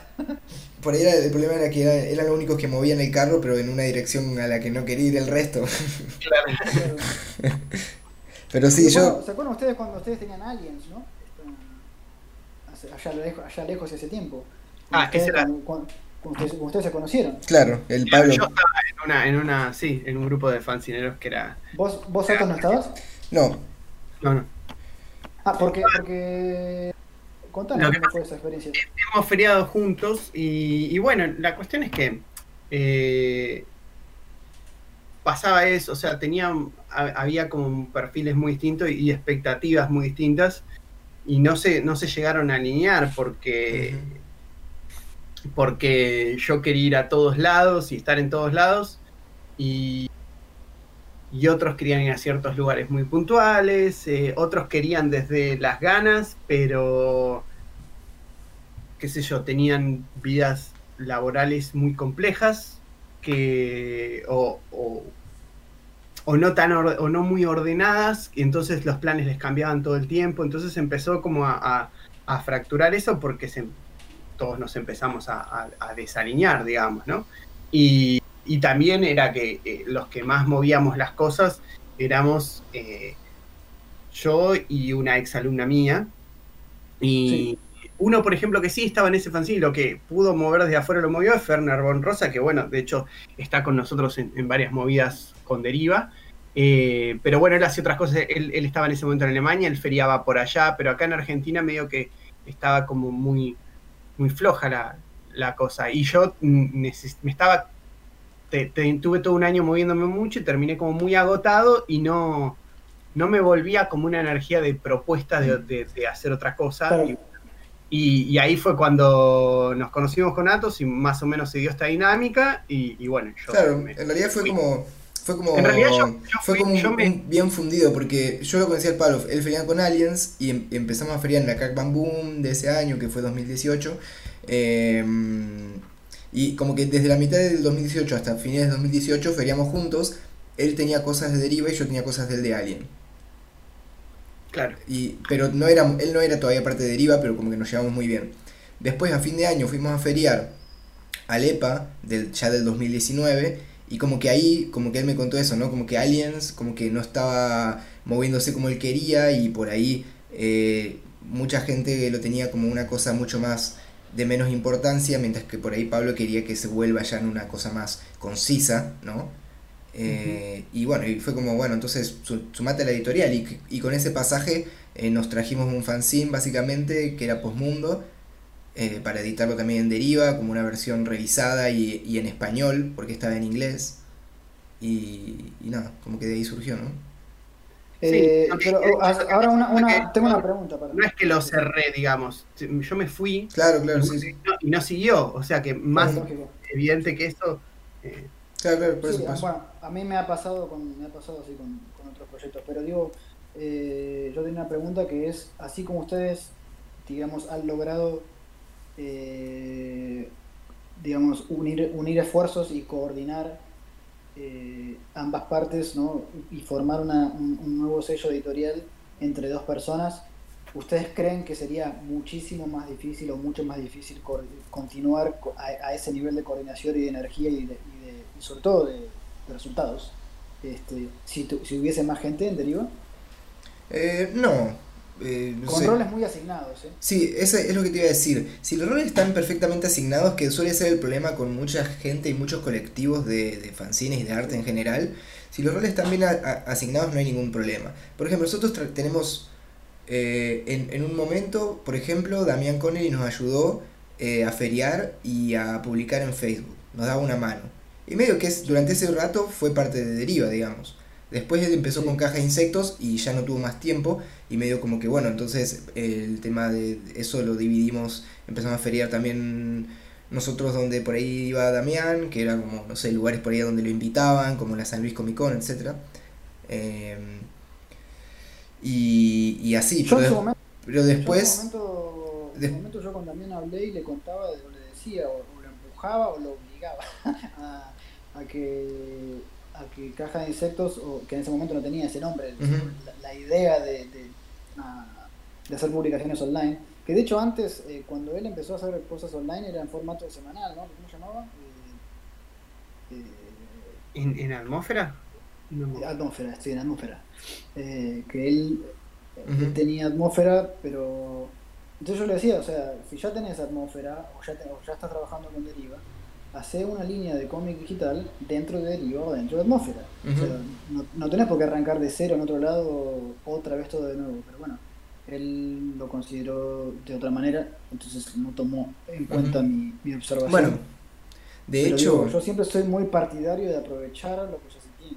sí, sí, yo, empezar todo de cero. Yo voy a revelar algo que no sé Damián si me va a retar, lo voy a, antes de subir el podcast lo voy a hablar, pero yo lo digo porque Que eh, recortarlo. eh, de última lo recorto. Eh, porque mm, el, el caja de insectos en un inicio era iba a ser para el 2020 una una nueva sección de la editorial de Deriva que iba a editar iba a editar iba a ser eh, como editor iba a tener a Damián Connelly y a y a otra persona eh, iba a ser una eh, como una rama de deriva para eh, literatura en texto, ok. digamos, Eh, literatura ilustrada, pero iba a ser con eso, viste que este año también Connelly sacó un libro y la Sí, sí, sí. y lo, quien iba a ser la coeditora y también estabas por terminarlo, entonces este año íbamos a sacar dos libros bajo este nuevo subsello de Deriva que se iba a llamar Caja de Insectos Sí, como nombre todavía sin saber realmente, digamos. Eh, entonces esa iba a ser la movida. Entonces ellos, Deriva se iba a encargar como cuestión de distribución, administrativo, eh, promoción y tema de dinero, por así decirlo, presupuesto, etcétera, Y ellos se iban a encargar de hacer la edición y la corrección y después nosotros de- del diseño. Eh, después como que por muchas razones eso como que no terminó de cerrar y después cuando Damián se vio con las ganas eh, y también un poco la necesidad de, de hacer algo en digital, dijo, bueno, uso esta idea de caja de insectos y de hecho salió Sumergirse, que es ese libro que nosotros en su momento charlamos de editar. Eh, pero al final estuvo re bueno que él igual pueda haber hecho eso porque, nada, siempre también ahora Caja de Insectos también es como una nueva aliada y, y de hecho con Damián estamos planeando de empezar a hacer cosas juntos también. Obviamente como editorial separadas, pero bueno, está ahí esa, esa idea también, esa amistad supongo. pasó, pero digo, digo, en este caso puede ser en primera persona de, lo, de lo que pasó o hasta ahí, ¿no? Pero digo. Pero digo, qué sé yo, o sea, son tantos los ejemplos, ¿no? De- ahora me viene a la mente el caso de Faro Negro, ¿no? Que por supuesto uno no conoce las, los Ujú. vericuetos de lo que pasa dentro de cada, de cada grupo, ¿no? Este, pero digo, son incontables los casos de grupos que se forman, grupos que se desarman, Sí. Yo creo que hay que ser eh, muy, creo que tiene que, que- creo que me parece a la hora de, de trabajar en grupo hay que ser como muy sincero y a la vez muy respetuoso en dos cosas. Sincero de lo que uno puede aportar y no exagerar por más que por ahí mucha gente dice, sí, yo puedo hacer todo esto, es preferible decir, yo puedo hacer esto y no más que esto. Y del otro lado, tomar y a la vez respetar ese límite, digamos, que esa persona puso dentro de lo que puedo hacer, eh, porque sabe qué es lo que puedo hacer dentro de lo que es su, su vida y cómo tiene organizado su trabajo y su vida, ¿no? Creo que me parece que en, en la medida que se trabaje así, se, se, se pueden, uno puede armar grupos cada vez más grandes. Sí, sí. Y de hecho, hemos visto, o sea, nosotros, como decía, tenemos buena relación con, con, con Damián, con Caja de Insecto, con lo cual no se puede descartar una, una colaboraciones en el futuro. Eh, nosotros en su momento, por ahí no en cuestiones de ediciones, pero con los chicos de Faro Negro, eh, hemos juntos. hemos creado juntos, o sea, hay muchas cosas que se, que se puede hacer. Hay otros ejemplos afuera, digo, como lo que pasó ahora con, con, con Guiso y Clan de Fomento, que sacaron una antología juntos. eh, eh, Sí, de hecho, Capitán que, que colabora medio también con varios para armar esta, este circuito de distribución con. Omnipress, o sea, siem- siempre que me parece que eso, siendo muy claros con lo que uno puede aportar y respetando los límites del otro, yo creo que se puede eh, se pueden trazar más redes de, colaboración. Sí. Sí, por ejemplo, bueno, nosotros, Rodri Canesa, que es quien corrige todos nuestros libros, que básicamente es como hoy en día el corrector oficial, digamos, de Deriva, eh, es como eso, como que él sabe que es corrector, él se siente parte de Deriva, pero al quedar claros los roles, como que nunca va a venir, che, ¿por qué no editamos a X? ¿Entendés? Como yo tampoco nunca voy a decirle que su corrección eh, o sea, no, es que esté mal, sino en el sentido de eso. cuando quedan... Si no, en todo caso, es cuestión de, en todo caso, es cuestión de charlarlo con él. y decir, mira, eh, si vos querés publicar a X, hacelo. O sea, en el sentido, sigue siendo deriva, pero vos te, te haces cargo de, esto, de esto y de esto, y nosotros de esto y de esto y de esto. O sea, eh, digo, si, si querés ampliar. Ahora, si, vos, no querés ampliar, si vos querés seguir, digamos, con unos planes editoriales que pasen sí o sí eh, por tu criterio individual y el de Pablo, ¿no? Pero digo, de repente Rodrigo Canesa o quien sea tiene ganas de publicar algo, por ejemplo, de él, no, podría ser algo que escribió él, y de repente él cuenta con el capital, el dinero, ¿no? Como para imprimirlo, para hacerlo, pero no, no cuenta con las herramientas de distribución y demás. Entonces vos le podés decir, bueno, mira, el proyecto está bueno, si vos lo querés financiar, vos podés poner esa parte, yo puedo poner esta otra parte del trabajo y vamos para adelante. O sea, reitero, siempre y cuando quieras ampliar. Sí, sí, es que, y, y, quieras ampliar o no, al fin y al cabo es eso, o sea, asignar para mí bien los roles y tener en claro y, y, también poder hablar bien de las cosas, como decía Pablo, y de, de, ser como esa honestidad que no tiene que ver como con ser honesto, honor y nada de eso, sino que simplemente decirle a ver lo que realmente estás pensando, ¿viste? Si, si, y yo creo porque si, si empiezan a hacer cosas que otra gente, o sea, que la haces solo porque alguien te dice que lo hagas, y por más que te parezca mal, yo creo que todas esas cosas se van sumando y después explotan por cualquier boludez y ahí es donde se desmantela un proyecto.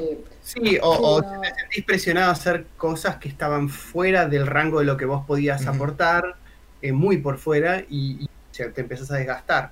Pero a la vez no se genera una dinámica de, desde el principio de decir hasta dónde vos podías llegar y, en qué tiempos y plazos, y bueno, y ya es muy difícil a veces desandar ese camino una vez que estás andando. Uh sé que en ese sentido eh, si se parte desde ese lugar y se va. la, la, gracia la gracia es eh, creo que por eso fue deriva digamos ¿cuánto lleva la deriva en tiempo de funcionamiento? Eh, van a ser cuatro años. Claro por eso o sea, es bastante bastante y, digo creo que en todo caso la salud de deriva parte de que son como decirlo dos, dos, dos personas con energía y un entusiasmo y unas capacidades muy similares que simplemente se unieron, pero la dirección en la que venían no se no cambió, digamos. Eh, y creo que eh, eh, eso es lo más difícil, de descubrir gente que esté en esa misma claro, digamos. Sí, por eso, pero por ahí quizás son, es cuestión de, dejar que, que, se quemen los nuevos cartuchos primero, como un fuego, un bautismo de fuego, ¿no? Como, y ahí ver si la persona va tan en serio como decía que iba. Y ahí recién formar alianzas este, o grupos de trabajo. Yo por eso decía, o sea, si mi plan editorial para el año que viene se consolida y saco el número uno, número dos, número tres de lo que quiera hacer, y de repente otros colegas veo que están en la misma y van cumpliendo con esos plazos también, yo creo que esas asociaciones se podrían dar. Este, también hay que ver para qué querés formar una alianza, o sea, qué es lo que te brindaría un, un, emprendimiento grupal versus hacerlo vos mismo, vos solo, ¿no? O Sí, sí, sí. Bueno, me, acuerdo cuando era músico. Me acuerdo cuando era músico y, fui a una prueba con, con un grupo que, que al final me terminaron contratando. Y me acuerdo que la prueba, cuando fui, eh, la prueba de audición sería, ¿no? Este, en el medio del, del, ensayo se pusieron a discutir entre ellos y decían como, no, bueno, traer una nueva persona, me acuerdo que lo dijo el bajista, dijo, traer un nuevo miembro nos tiene que traer soluciones, no problemas. Este, no, no, estoy diciendo que tiene que funcionar todo perfecto desde el principio, pero digo, si vamos a arrancar con que este, tener un miembro más va a ser un problema, entonces no, para eso no. Claro. Este, y el resto de la banda como que paró la oreja y no, la verdad que tiene razón. Entonces, como que e, e, e, ese comentario encauzó todo el esfuerzo en sí de sumar un miembro nuevo. Este, porque si no, no sabes ni para qué. Sí, o si va a haber un segmento de adaptación, tener claro, como decís, eso es otro punto importante, cuál es el objetivo a largo plazo para saber que si va a haber sacrificios o esfuerzos adaptativos o trabajo extra por parte de las partes, eh, si uno tiene claro y estamos todos de acuerdo que es para esto y por esto, bueno, entonces uno se, prefigura ya como de una manera sabiendo que va a valer la pena y haciendo ese, ese, esfuerzo. Pero si no está claro, creo que a veces, a veces es complicado cuando en grupos quieren cosas, no lo han hablado claramente y, y quieren cosas distintas. Entonces es muy difícil ahí alinear los esfuerzos. No, no, solo que quieren cosas distintas, sino que además tampoco, incluso que coinciden en lo que quieren, no se ponen, eh, ¿cómo se llama esto? objetivos de corto plazo que ir tachando de la lista de objetivos generales, ¿no? Entonces vos decís, bueno, a ver, trabajar juntos significa que este año vamos a hacer, ponele, cuatro publicaciones, eh, ponele, ¿no? Ir a cinco festivales, eh, alcanzar X cantidad de seguidores en tal red social, es como un montón de objetivos ¿no? que uno se plantea y después tiene que ir como haciendo el, check ¿no? en, la, lista, como conseguido, conseguido, conseguido, conseguido. ¿no? Este, pero si uno no se plantea esos objetivos de movida, no tiene forma de medir el éxito o el, no éxito de una agrupación, salvo la percepción personal de cada uno. Bueno, eh, ahora entonces, ya que charlamos bastante del 2020, de lo que se viene, eh, chicos, es hora de presentar a nuestros invitados, que si no me equivoco por primera vez deben ser eh, invitados repetidos. Eh, no sé si alguien vino, Pablo, dos veces ya al podcast, me parece que no. Em, no, nunca pasó hasta ahora. Así que bueno, esta vez traemos dos invitados para charlar un rato. No va a ser una entrevista como siempre, por ahí va a ser más una charlita que nos cuenten un poco de, de, cómo fue su 2020. Em, un poco de. para que no sea solamente charlando nosotros, los de siempre. Em, Así que nada, les presentamos a Matías de Vincenzo y a Rodrigo Canesa. Así que nada, bienvenidos chicos. Buenas, ¿cómo están chicos? Gracias por la invitación. ¿Qué tal chicos? ¿Cómo están? Muchas gracias por invitarnos. No, gracias a ustedes por venir. Gracias a ustedes. ¿Cómo andan? ¿Cómo están? Bien, yo a punto de destapar una cerveza, no sé si capaz sale en el audio, ¿viste? Pero bueno, a la gente le pido disculpas. no, está bien, está bien, no pasa nada, estamos también. Eh, este, Acá ya terminando el Fernet, así que a punto de recargarlo. Bien ahí. Por primera vez eh, este año, eh, en realidad no, como ella, como es el último episodio de esta temporada, ¿viste? Estamos más de festejo de lo normal, porque solemos grabar el podcast los miércoles al mediodía y hoy es domingo a la noche, así que está perfecto para, para el Más relajado. Más relajado. Es la primera vez también que vamos a estar tomando algo mientras es la primera vez que lo decimos, en realidad, creo. pero no, no, no. Bueno, el programa generalmente se graba a las 3 de la tarde, así que. Sí, sí. Eh, pero esta es una edición especial porque es un poco la de fin de año y por eso también un poco están como invitados ustedes, porque la idea era también eh, charlar con colegas y amigos con los que estuvimos también un poco al día de, lo que fuimos haciendo cada uno en el año, ¿no? Y un poco también la idea de hablar un poco de eso, ¿no? de de, lo que fue este año medio extraño para todos, qué cosas fue mejor, qué cosas se echaron en falta o se extrañaron y, nada, un poco cómo se adaptó cada uno. Totalmente. Y también por eso va a ser un, este último episodio va a ser un poco más largo de lo normal, pero, pero bueno, es la idea. Para que quede para todo el verano que nos solemos dar el, descanso, para que tengan muchas cosas para, para escuchar. Entonces, chicos, ¿en qué anduvieron? ¿Qué, ¿Cómo arrancaron este 2020? ¿Qué, ¿Cómo, nada, cómo, cómo vivieron la cuarentena y, la viven? Y, Yo quiero, quiero que empiece hablando Rodrigo, porque es el guionista de uno de los que para mi gusto es uno de los libros del año. Que empiece hablando él. Bueno, está bien, me, gusta cómo me presentó, me imagino que, estás hablando de un libro que, el dibujante también está presente en la charla, así que lo vamos a tener que mencionar. Eh, Hank, Hank Fowler. ¿Qué es eso? Eh, ojo, ojo con Hank que también tuvo sus novedades este año, pero bueno, ya vamos a charlar Ya vamos a llegar, ya vamos a charlar. Pero sí, y yendo a eso puntualmente, o sea, ustedes arrancaron el año arrancamos el año con ese lanzamiento casi a la par de la, del comienzo de, la cuarentena. Así que, ¿cómo, ¿cómo, lo transitaron ustedes esa transición como, como autores? cuando vieron que se venía esto. Bien, por, por mi lado, lo, primero que me sorprende es que estemos haciendo, o sea, ya me, estoy dando cuenta que es el primer balance del año que hago, o sea, ya está. estamos, en fin de año oficialmente a partir de este momento. Eh, pero bueno, ya haciendo un repaso del año y hablando de Mano Oculta, que es el libro del que estamos hablando sin nombrarlo, que escribí yo y que, dibujó Atos, eh, yo lo viví con tranquilidad por, bueno, acá voy a quedar medio chupamedias, pero por confianza en ustedes dos, editores de Deriva. pero bueno, también con, tranquilidad y un poco de expectativa, porque no sabía bien si por ahí se iba a retrasar la publicación o qué iba a pasar, ¿viste? Era realmente una situación muy atípica, así que a nivel a nivel publicación de mano oculta, con tranquilidad, sabiendo que ustedes iban a decidir lo mejor, eh, pero pero bueno, era, era raro, era, era raro. Después también hay, algo muy llamativo con mano oculta que era un, parecía que estaba hecho a propósito para, para ser lanzado este año. Eh, eso, eh, fue medio raro, pero por eso Connie me carga y me dice que voy como prediciendo el, futuro, pero bueno, fue medio, medio raro, pero estuvo, la verdad que estuvo muy bien, creo que, el libro tuvo una buena recepción y que el año, si bien ustedes ahora contarán un poquito si qué tan diferente fue para la editorial, eh, creo que, estuvo, estuvo muy bien lanzarlo, creo que estuvo, estuvo muy bueno.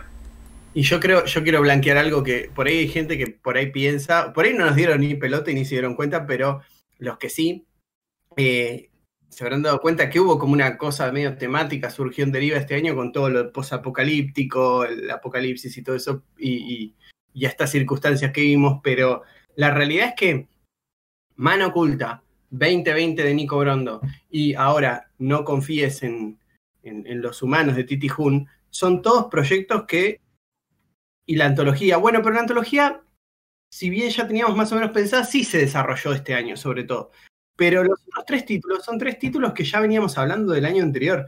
Y que, o sea, 2020 habíamos visto unas imágenes de Brondo y desde que vimos esto hace mucho tiempo, yo, teníamos como nos había gustado y cuando él dijo que estaba buscando editorial, como que saltaba, le saltamos encima. Hmm. Y, pero ni siquiera sabíamos entonces que se llamaba 2020 y que era medio, sí, post-apocalíptico.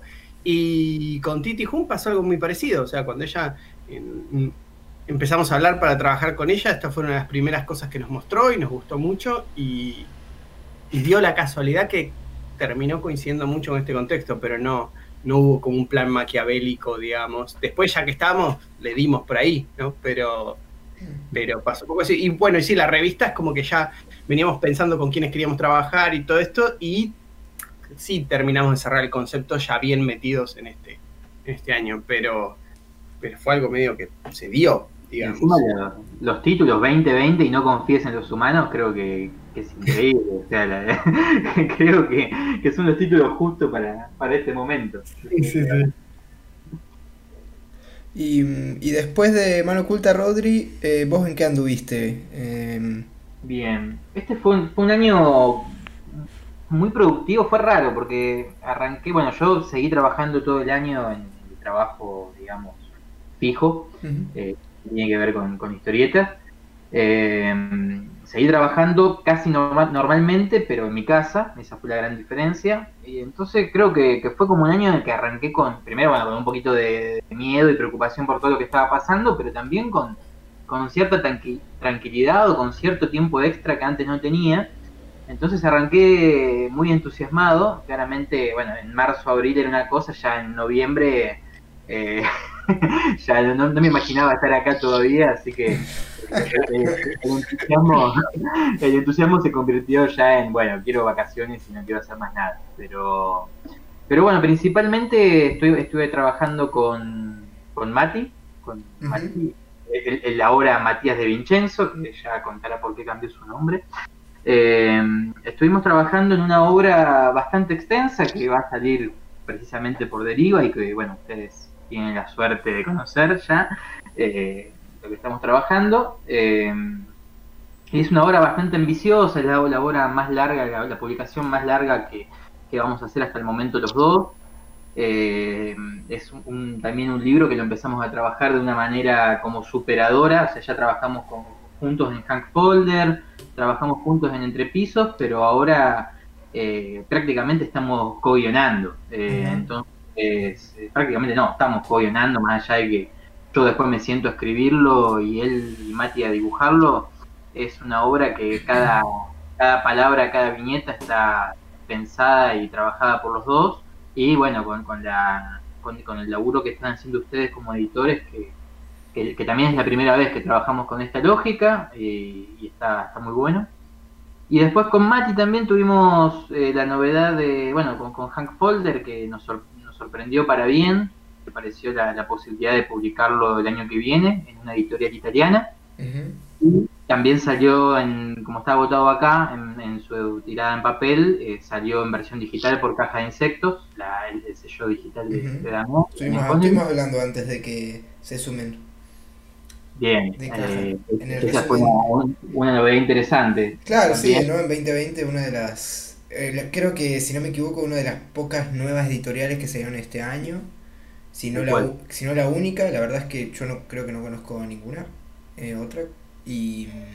Sí, con ese planteo. Sí. Es cierto, sí, sí, Así que nada, muy, muy, muy piola. Eso estuvo, estuvo muy bien, fue una novedad muy interesante. Y bueno, y después de mi parte con, con Mano Oculta, que bueno, vos sabés que, lo lanzamos este año, que fue una, linda jugada de deriva, eh, y que también tuvimos la suerte de tener muchas reseñas, que, que, fueron muy, muy favorables para el libro, no sé, que como que un año muy movido en ese sentido y, y bueno, ahora ya se está, se está cerrando, pero creo que fue, fue raro como pensar en ser productivo en un año así, porque a veces la mente está en otro lado y no creo que nos pasó un poco a todos en algún momento, pero pero bueno, terminó saliendo, creo que, estamos trabajando, creo que los cuatro estamos trabajando en, en, varias cosas. ¿Y vos, Mati? yo creo que a nivel perdón, a nivel humano fue un año raro, pero creo que a nivel autoral, si una vez pasado el reacomodamiento, fue un año como productivo. una vez que pasás, digamos, el trauma del reacomodamiento de la vida cotidiana, eh, empezás a poder aprovechar las ventajas. Si tenés, si tenés la suerte que se te dio una situación más o menos estable, como más trabajo a distancia o algo así. Sí, totalmente. Y, como por ahí un tiempo también para ordenarte y acomodarte. Por ahí siempre, a mí me pasó, por ejemplo, que sin tener que salir tanto de casa tuve más tiempo para, para, para poder hacer muchas cosas que por ahí antes no, ¿no? Totalmente, sí. ¿Y vos, Mati, en qué anduviste? Porque también, obviamente, bueno, Rodri ya un poco contó que estuvieron trabajando juntos, lo de Hank Folder, pero vos también estuviste bastante ocupadito a principio de año sacando una preventa también, muy cerca de la época donde salió la preventa de Mano Oculta, y si no me equivoco, y, y bueno, y también ahora con un nuevo libro en camino. Sí, tal cual proyectos en común con Rodri que ya mencionó, no lo de Hank Folder en Caja de Insectos y, publicación, edición en Italia. Eh, arranqué el año con una es un fanzine que hicimos con Damian Connelly. Perdón, Mati, se, te cortó un cachito, así que si querés repetir el nombre. Dale. No, que más allá de, de los proyectos que ya mencionó Rodri, ¿no? que es Hank Folder publicado por Caja de Insectos y la edición en papel en Italia para el año que viene. Arranqué el año con una preventa, la preventa de Inventario, que es un fanzine que hicimos con Damian Connelly, que justamente entró a imprenta uno o dos días antes de que se declare la cuarentena obligatoria. Y, la verdad fue tremendo, ¿no? Porque la, imprenta estuvo cerrada un montón de tiempo, se demoró, la preventa ya había empezado. Entonces, bueno, al día de hoy hay gente que todavía no tiene su publicación porque fue un quilombo. Claro. Pero de, hecho, a poquito no sé. Yo recibí la mía ayer. bueno, eso es culpa de Damián Connelly, como siempre. Porque todo lo que es de Córdoba, como todo, porque todo lo que va a Córdoba se ocupa él. Ok, ok. Y No, igual, igual tengo que decirlo, pobre Damián, que Damián me habló hace como dos semanas, pero pasa que, que no- justo nos, nos íbamos a encontrar, así que me- ahí me lo pudo, me lo pudo pasar. Así que en realidad tardé yo en, en pasarlo a buscar. Igualmente, como buenos amigos de Damián que somos, vamos a decir que de todas formas es culpa de él. Él podría haberte insistido, gatos, para entregarte el Exactamente, te lo podría haber llevado a... Y después, bueno, el- el- estuve, estuve produciendo dos obras cortitas eh, con Juliano Di María y, y Nicolás Tarmasco, pero todavía... Así que mucho no, no voy a hablar. El, el suspenso. Participé en la revista Guisto, que me parece que, bueno, ya seguramente hablemos del tema del cómic digital y todas las editoriales que empezaron a lanzar proyectos digitales. Guiso es eh, una coedición entre Barro y Clan de Fomento. También lo Y- estuvimos charlando un poquito. Sí, quizás eh, lo, lo más fuerte que me pasó este año, una de las cosas más fuertes, fue eh, haber participado de Bestia Suelta, La revista digital también que lanzó Libera la Bestia, pero no como colaborador, porque esa revista tenía eh, dos tipos de participación. Estábamos las duplas fijas, digamos eso, una autoral que publicaba en todos los números, y después colaboradores que iban variando número a número. Tuve la suerte de ser una de esas duplas junto con Pablo Stanichi. Eh, descubrimiento como guionista para mí es lo primero que hacemos juntos y la verdad fue un lujo. Y después de eso nos llevamos la hermosa sorpresa, porque no estaba en los planes, de que los chicos de Libera la Bestia, Johnny Krenovich y Marto Maceo, nos propongan de editarlo en papel. Se hizo una preventa, hace muy poquito terminó, y la verdad es que duró creo que 10 días, 15 días como mucho, y, y la rompió toda. Por suerte le fue muy bien ese libro, y ahora estamos esperando a que salga de imprenta. Iba a salir esta semana, pero se demoraron y qué sé yo, así que puede ser la semana que viene o la otra ya esté. Y Mati, eh, era como. La tirada era como bastante. Digo, para que la gente que después de cuando salga y no, no haya comprado la, la preventa, se va a poder conseguir igual, supongo. Eh, pero se tienen que apurar, era muy limitada, porque vi algo en la preventa de que por ahí era como limitada, pero no sé si limitada era la preventa o era el, el libro en general.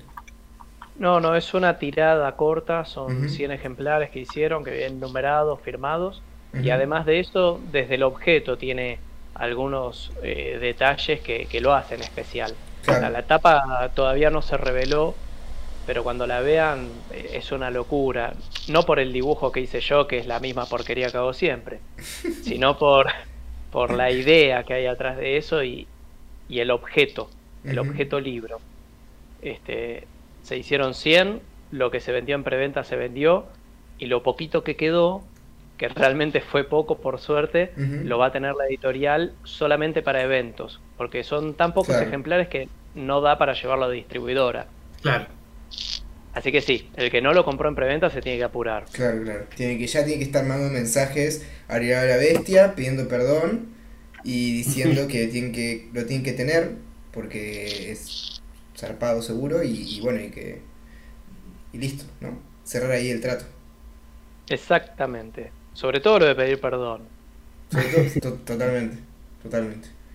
Así que bueno, o sea que ambos un año, y bueno, y eso también un poco es por lo cual lo- los, los invitamos, porque primero porque la idea era cerrar el año con una charla un poco más festiva y al fin y al cabo siempre es interesante hacerlo con, con gente, mm, si bien toda la gente que viene al podcast son, puedo llamar que son nuestros amigos finalmente, pero sí hay una cercanía de, bueno, de trabajar con Rodri y con Mati siempre, ¿no? Con ustedes dos y, y ya nos parecía piola cerrar el año con, con ustedes y un poco también era por eso, porque estuvieron como súper a full y, y como dupla y también por separado, entonces me parecía como la mejor dupla del 2020. Qué Y- título. Además, es cierto que también eh, creo que entre los cuatro, con unos, con otros, siempre estamos hablando de, los procesos, de lo que hace uno, lo que hace otro, de cómo hacemos esto, cómo hacemos aquello. Entonces, como es una. Totalmente. Sí, sí, sí. Es como una continuación de las entrevistas diarias, digamos, entre nosotros. Sí, es que es cierto, ¿eh? porque creo que se formó un, lindo grupo por ahí y hasta hablando por separado. Y a veces me pasa que a Mati le, cuento algo y me dice, ah, eso, de eso estoy hablando con Pablito. Y yo por o me cuenta algo Pablo y digo, ah, sí, lo hablé con Atos. Claro, sí, No, no sabés bien con quién hablaste tal cosa, pero, pero venimos sí, compartiendo mucho y, mucho sobre los procesos, sobre lo que estamos haciendo. Me parece que, eso está bueno. Bueno, también con, con Damián, obviamente.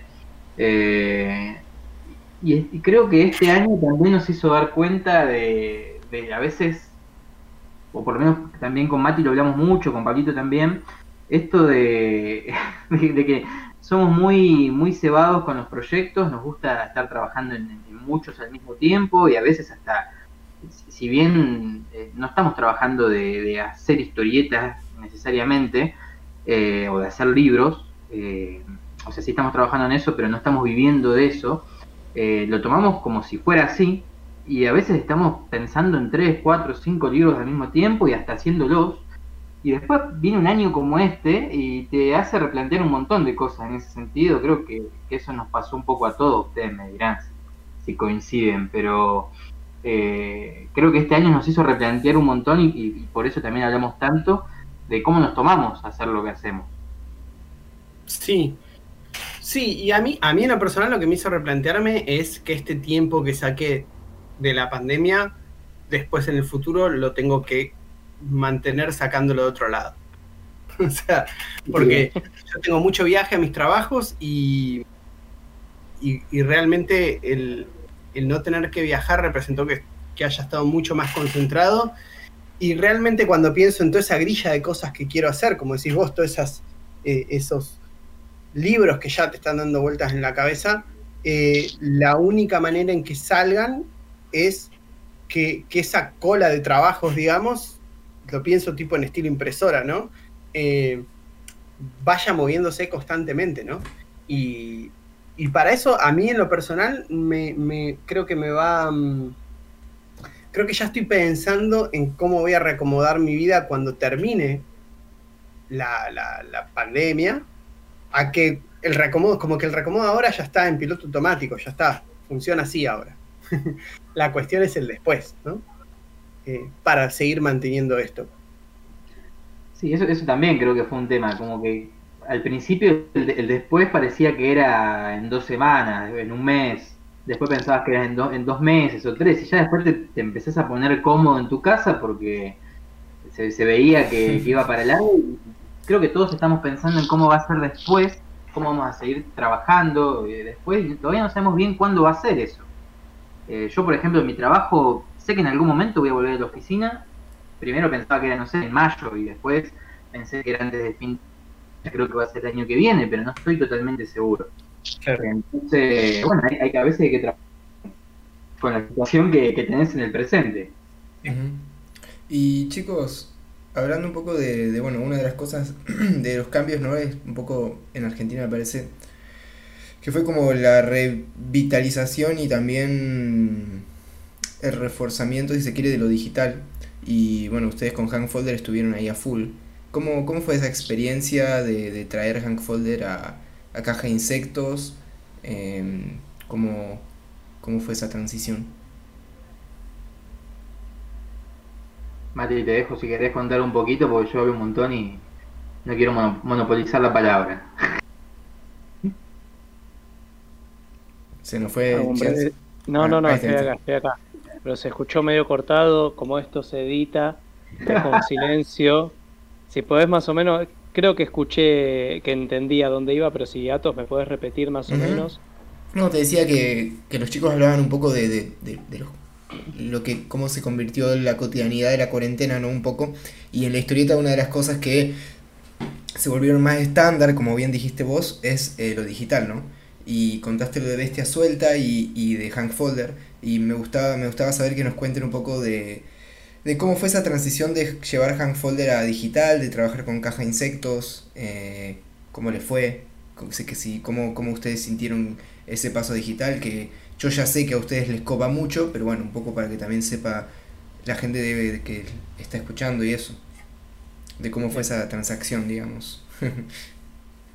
No, bueno, nosotros eh, hicimos una edición independiente de Hank Folder en papel el año pasado, súper independiente, o sea, no solo nos ocupamos de los costos de impresión, sino que eh, eh, mandamos a imprimir los interiores, las tapas las imprimí en casa, las sobrecubiertas también, y los libros los cosí y encuaderné a mano uno por uno.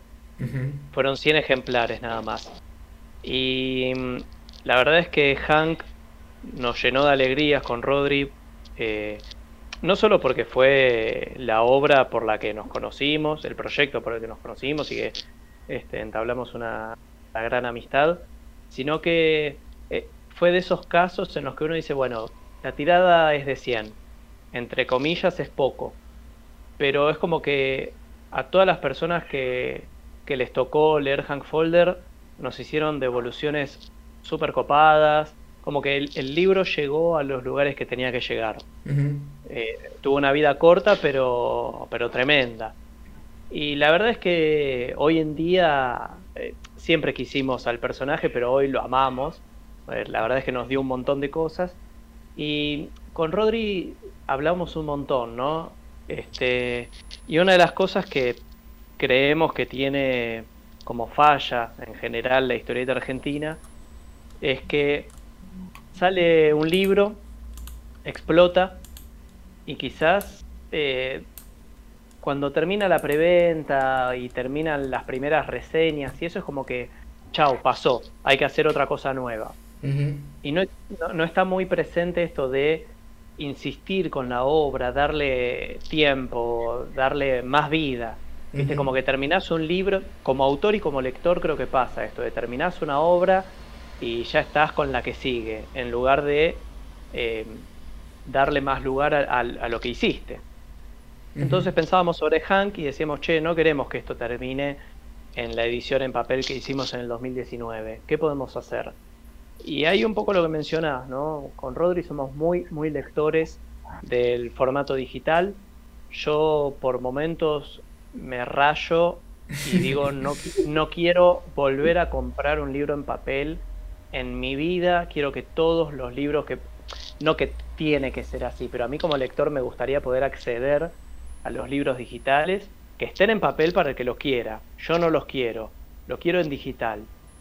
Este, y que esté, que la obra esté, que circule que tenga un sello editorial. Y la verdad es que evaluando dentro de las editoriales que hay que nos gustan, eh, nos pareció que estaba buenísimo publicarlo con caja de insectos porque de todos los proyectos digitales que aparecieron en el año, Caja es el único que se presenta como una editorial 100% digital y sin intención de el día de mañana que salga en papel. Si sale en papel no va a ser eh, una edición solamente de caja de insectos.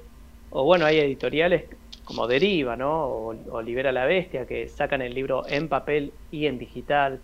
Bueno, Caja saca solamente en digital. Y nos gustaba poder formar parte de ese catálogo. Así que ahí sin duda, aparte de Damián es, amigo y, la verdad es que Connelly tendrá un montón de cosas, pero creo que alguien, algo que no, no, se le puede quitar es que muchas veces se adelanta. Este, con errores, todo lo que uno quiera, pero se adelanta. Y después muchos terminan haciendo lo mismo que hizo él antes. Y nos encantó, nos encantó, dijimos, vamos con Damián. Lo hablamos con él, cerró y lo hicimos. Y ahí está, Hanks, eh, Hank Folder tuvo una preventa también de como de un mes, le fue, eh, le fue muy bien, y, ahora se sigue consiguiendo y se va a seguir consiguiendo mientras la editorial exista, porque no hay un límite de papel ni nada. Hay problemas de distribución, lo puede comprar cualquiera en cualquier país del mundo.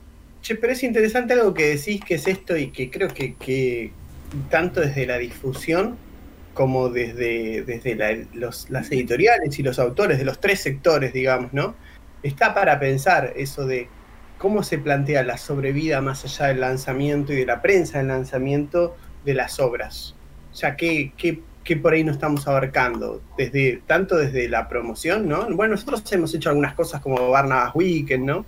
Eh, creemos que las entrevistas a los autores eh, dentro de los ciclos de, entrevistas que tenemos en el canal por ahí aportan eso, pero por ahí a veces no, no sé, digo, lo tiro también para la gente que, hace la difusión, la prensa, las noticias, digo, eh, y, en pos de que crezca el medio, ¿no? A veces del cine o de, o de, o de, la literatura, a veces hay, hay análisis eh, pormenorizados de ciertos personajes o ciertas tendencias o ciertas cuestiones que, que por ahí están presentes en, en, en, la crítica o en la difusión o en el análisis, y que incluso lo hemos visto acá, pero de obras extranjeras, no sé, me acuerdo, el, eh, porque soy fan, ¿no?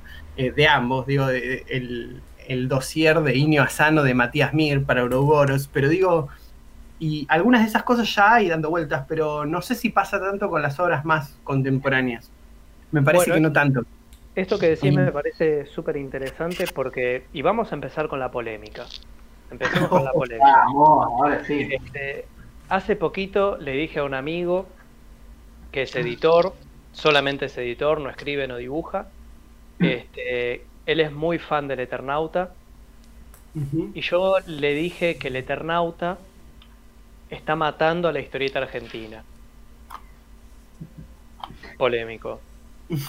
Em, sin entrar en detalle, quizás, o por el momento de por qué creo que el Eternauta está matando a la historieta argentina, me parece que es un, personaje emblemático de esto que, mencionaste, Pablito, porque el Eternauta, bueno, la obra en sí a mí me gusta.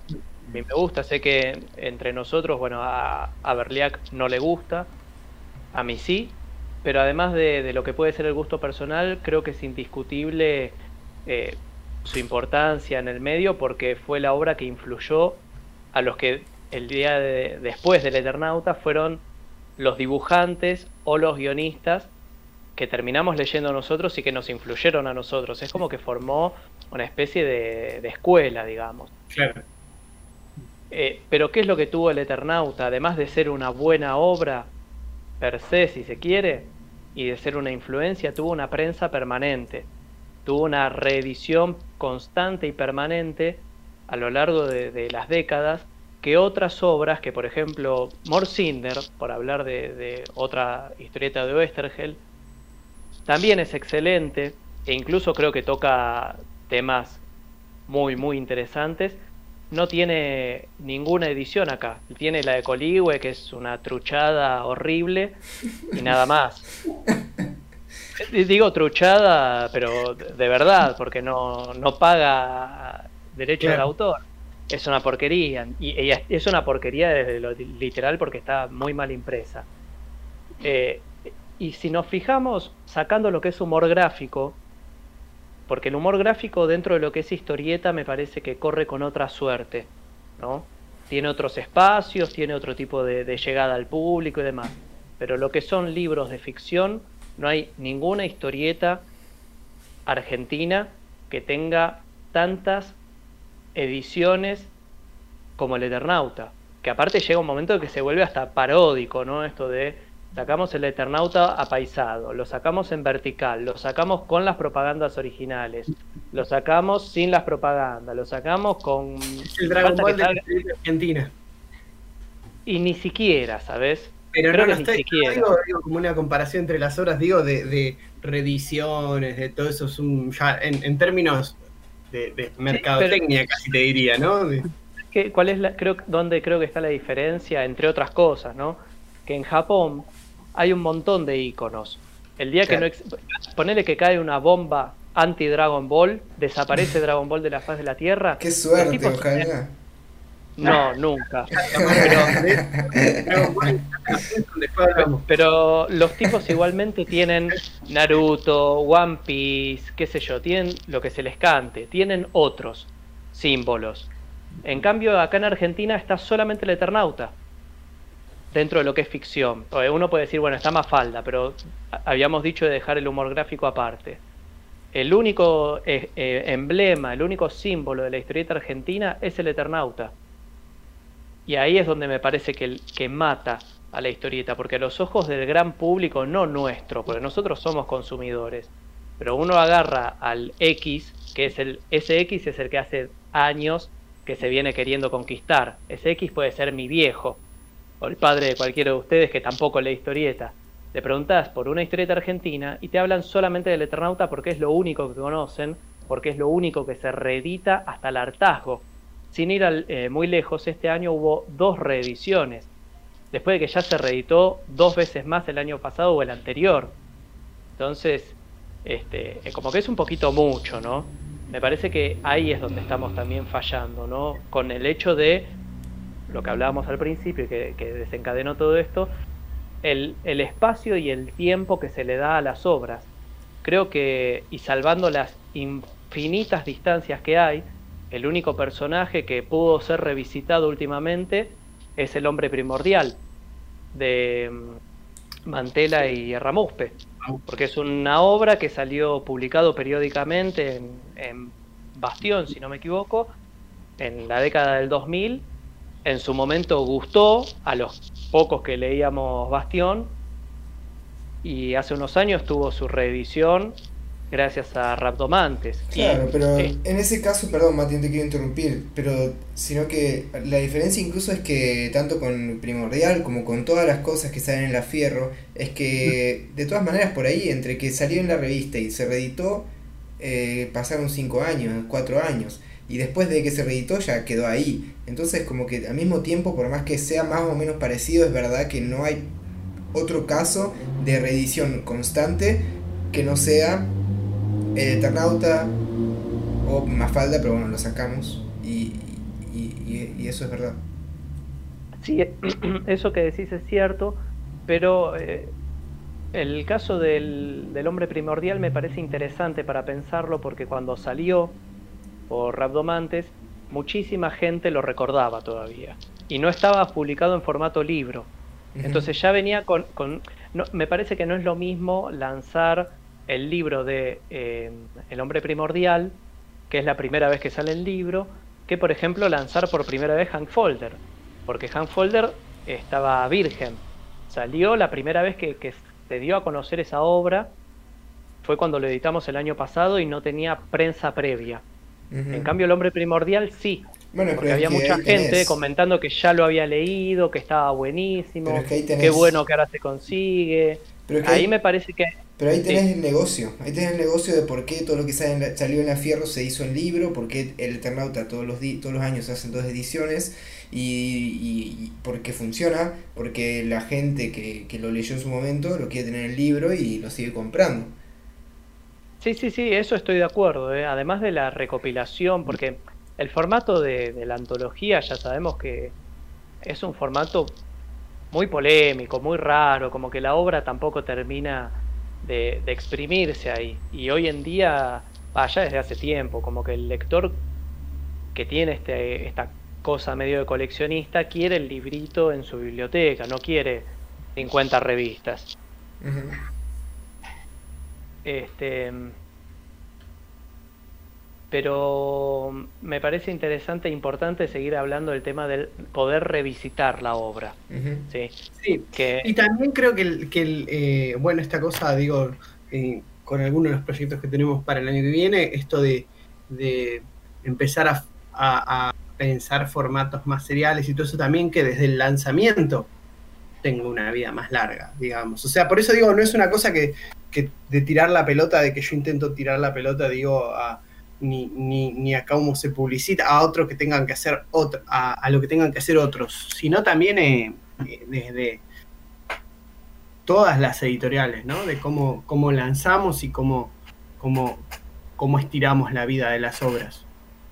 Claro. Creo que todos hemos aprendido mucho sobre. O sea, me parece que el, tema de las preventas, de, de, la promoción inicial y los circuitos de prensa, hoy por hoy están bastante aceitados, digamos. Y hay, y hay premios que también ayudan a revisitar las obras y ese tipo de cosas.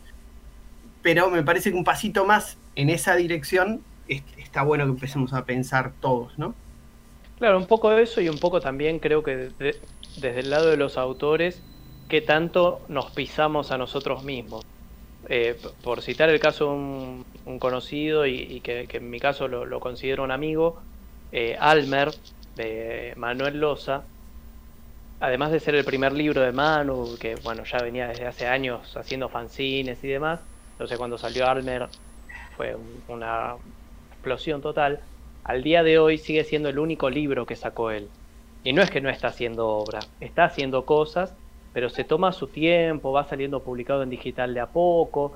Entonces, de momento, si querés tener algo en papel de él, es Almer.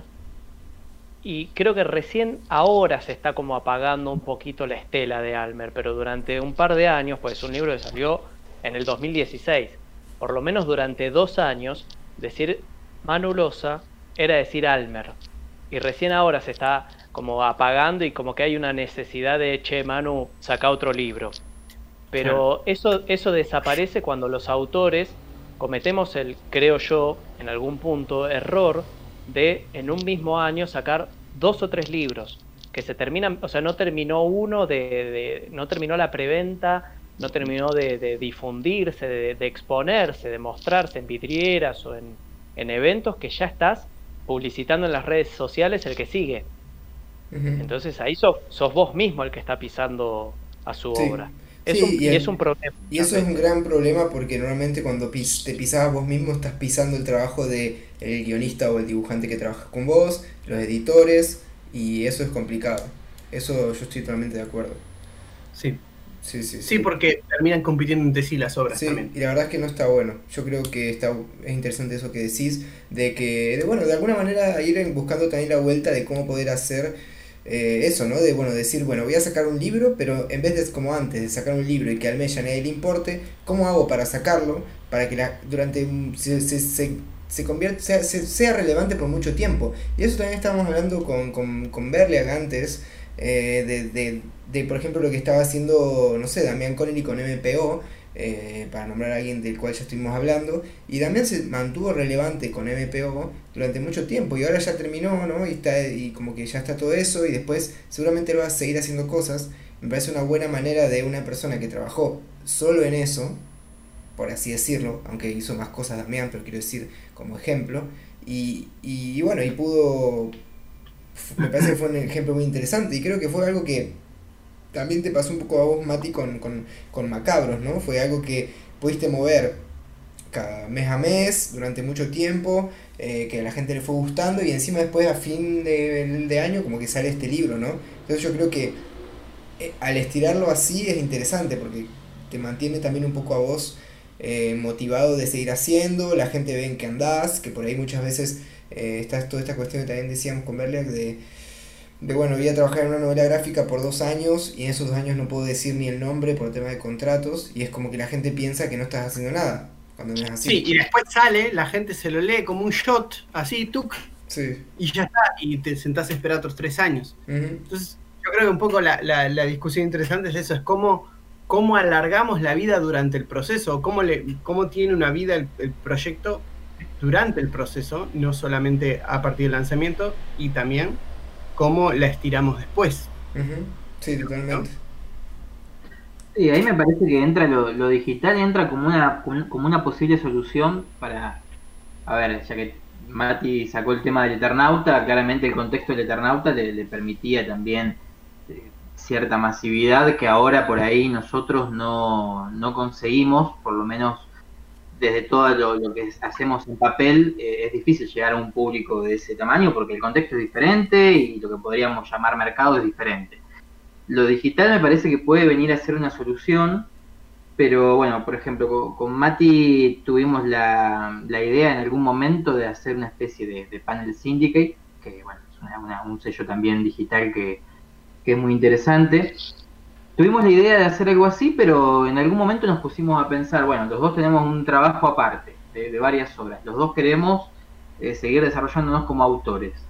Entonces, eh, es, no es agarrar y poner un archivo en un blog y dejarlo ahí, ¿me entendés? Porque Eh, en ese punto me parece que, esto de que estamos hablando, de tratar de, mantener la obra vigente, eh, sí, está ahí, está gratis, o hay una preview, o está la obra completa, pero si no lo moves, o sea, me parece que se está pensando mucho a veces en lo digital como algo fácil, que, por ahí es más fácil, es, mucho más accesible y mucho más, más sencillo llegar a un público mayor que con la publicación en papel, que sabemos los esfuerzos que hacen todas las editoriales para publicar en papel, pero no podemos pensar lo digital como algo que se hace solo. Eh, hay que, como decía Pablo, ¿no? hay que por ahí invertir en publicidad, hay que trabajar en contenido, hay que mantenerse activo en las redes sociales.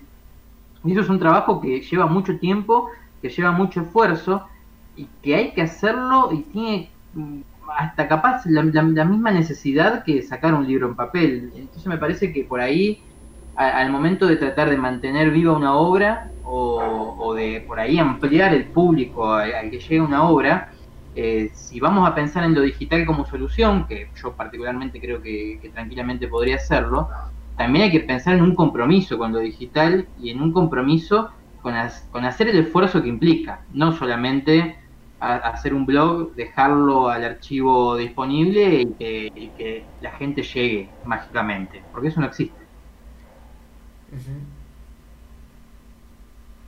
Sí, por otro lado me parece que por momentos falta un poco eh, desmenuzar algunas obras, ¿no? Eh, creo que voy a cometer un error ahora, pero me parece que es la gente de Comicardos los que están organizando unos talleres de lectura. ¿Puede ser? Mm. No, la verdad, no me acuerdo. No, yo tampoco, ni idea. No sé bien. Vamos a decirle que sí. creo que Creo que son ellos. Bueno, vamos a suponer que sí. Este, están organizando unos talleres de lectura donde justamente agarran, seleccionan una obra actual y alguna histórica, como puede ser, no sé, eh, hace poquito agarraron Shonen de Lea Caballero y eh, creo que era Morcinder justamente, y hacen talleres de lectura. O sea, entre varios lo leen, después lo debaten, lo, analizan, y eso me parece que también eh, es lo que a algunas obras que hoy en día son emblemáticas también las hace ser en, parte, ¿no? Lo que son. Porque mm, cuando empezás a analizar una obra y empezás a encontrar todas las cositas que tiene, cobra otro interés. el Eternauta puntualmente tiene la relectura posterior que se hizo eh, sobre la dictadura, bueno, además de la vida trágica que tuvo Oestergel y su familia, las continuaciones que tuvo, que el libro, el segundo libro lo escribió en la clandestinidad, etcétera, etcétera. Pero después, no sé, por agarrar un ejemplo fácil, Watchmen. También es como que tiene un montón de contenido, referencias históricas, manipulación de esa historia. Ay, que justo acá en el fondo está ese guachito que después hace tal cosa. y le da otro aire a la obra. Entonces te invita todo el tiempo a volver a verlo, a volver a leerlo, como un montón de películas, como un montón de discos, de álbumes, ¿no? De, de musicales. Y me parece que en la historieta argentina que, estamos haciendo nosotros, ¿no? La, contemporánea, falta un poco eso, falta agarrar manta y hacerlo pelota, o sea, leerlo, releerlo y empezar a ver y a, hablar y a escribir sobre cómo se, se, empiezan a conectar las cosas. Algo como lo que hizo Matías Mir con Pum Pum de Asano, pero con obras de acá. Eso me parece que estaría bueno. De uno, sí, sí. Yo creo que la diferencia es que tampoco se dan las, nosotros los editores, digo, y a ver, voy a hacer una, una super generalización y metiéndonos a nosotros también en la bolsa, aunque nosotros intentamos no hacerlo, pero también hay una realidad de que en Argentina es como que tenés que, parecería, ¿no? En el mundillo ir editando cada un par de meses algo nuevo para que se mueva la máquina, ¿no? Y, entonces es como que, sí, ok, podemos concentrarnos también, y esto es algo como que digo que también habría que darle la vuelta, ¿no? Eh, también está la realidad de que de que si no editas cosas nuevas y esperás que aparezcan estas reseñas o las intentás mover eh, y no editas nada en el, nuevo en el, en el camino, también te puedes pegar contra la pared, digamos, ¿no? Eh, está como ese miedo, me parece. Entonces, yo creo que lo que lo que sí es importante, y eso está bueno que hayas metido a la prensa, Mati, vos, bueno, también Pablo, y, y lo que decían es que si no es como algo, un movimiento en conjunto que lo entiendan los autores, que lo entiendan los editores, que lo entienda la prensa, y que lo entiendan los libreros incluso, te diría, eh, creo que es algo que es difícil de hacer, porque a nosotros nos pasa un poco con Deriva, de que sí, ok, eh, le mandamos los libros a gente para que sacan reseñas, yo qué sé, yo qué sé, después haremos el Barnabas Weekend, pero la realidad es que después eh, el espacio para ese libro, si no lo hacemos nosotros, medio que no existe afuera, ¿no? entonces, como que también ahí está la cuestión de, de entender que estamos todos en la misma y que si no lo armamos entre todos, medio que no va a llegar a ningún lado.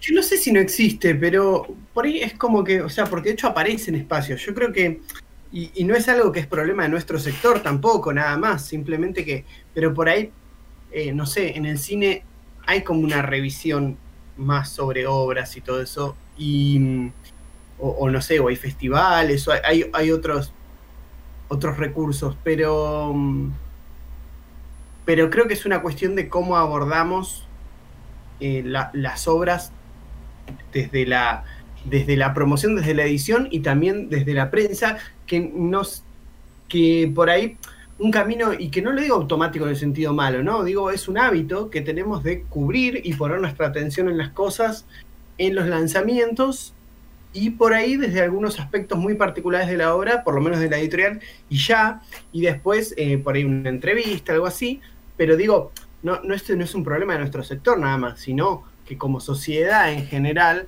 hay un hábito de las noticias novedad, ¿me por Eso mismo, por, eso mismo, por eso mismo lo que yo digo es, no es un problema solo la historieta porque pasa en todos lados y por eso ahora en la música te, es más lucrativo sacar un single una vez al mes que sacar un disco cada, cada una vez al año.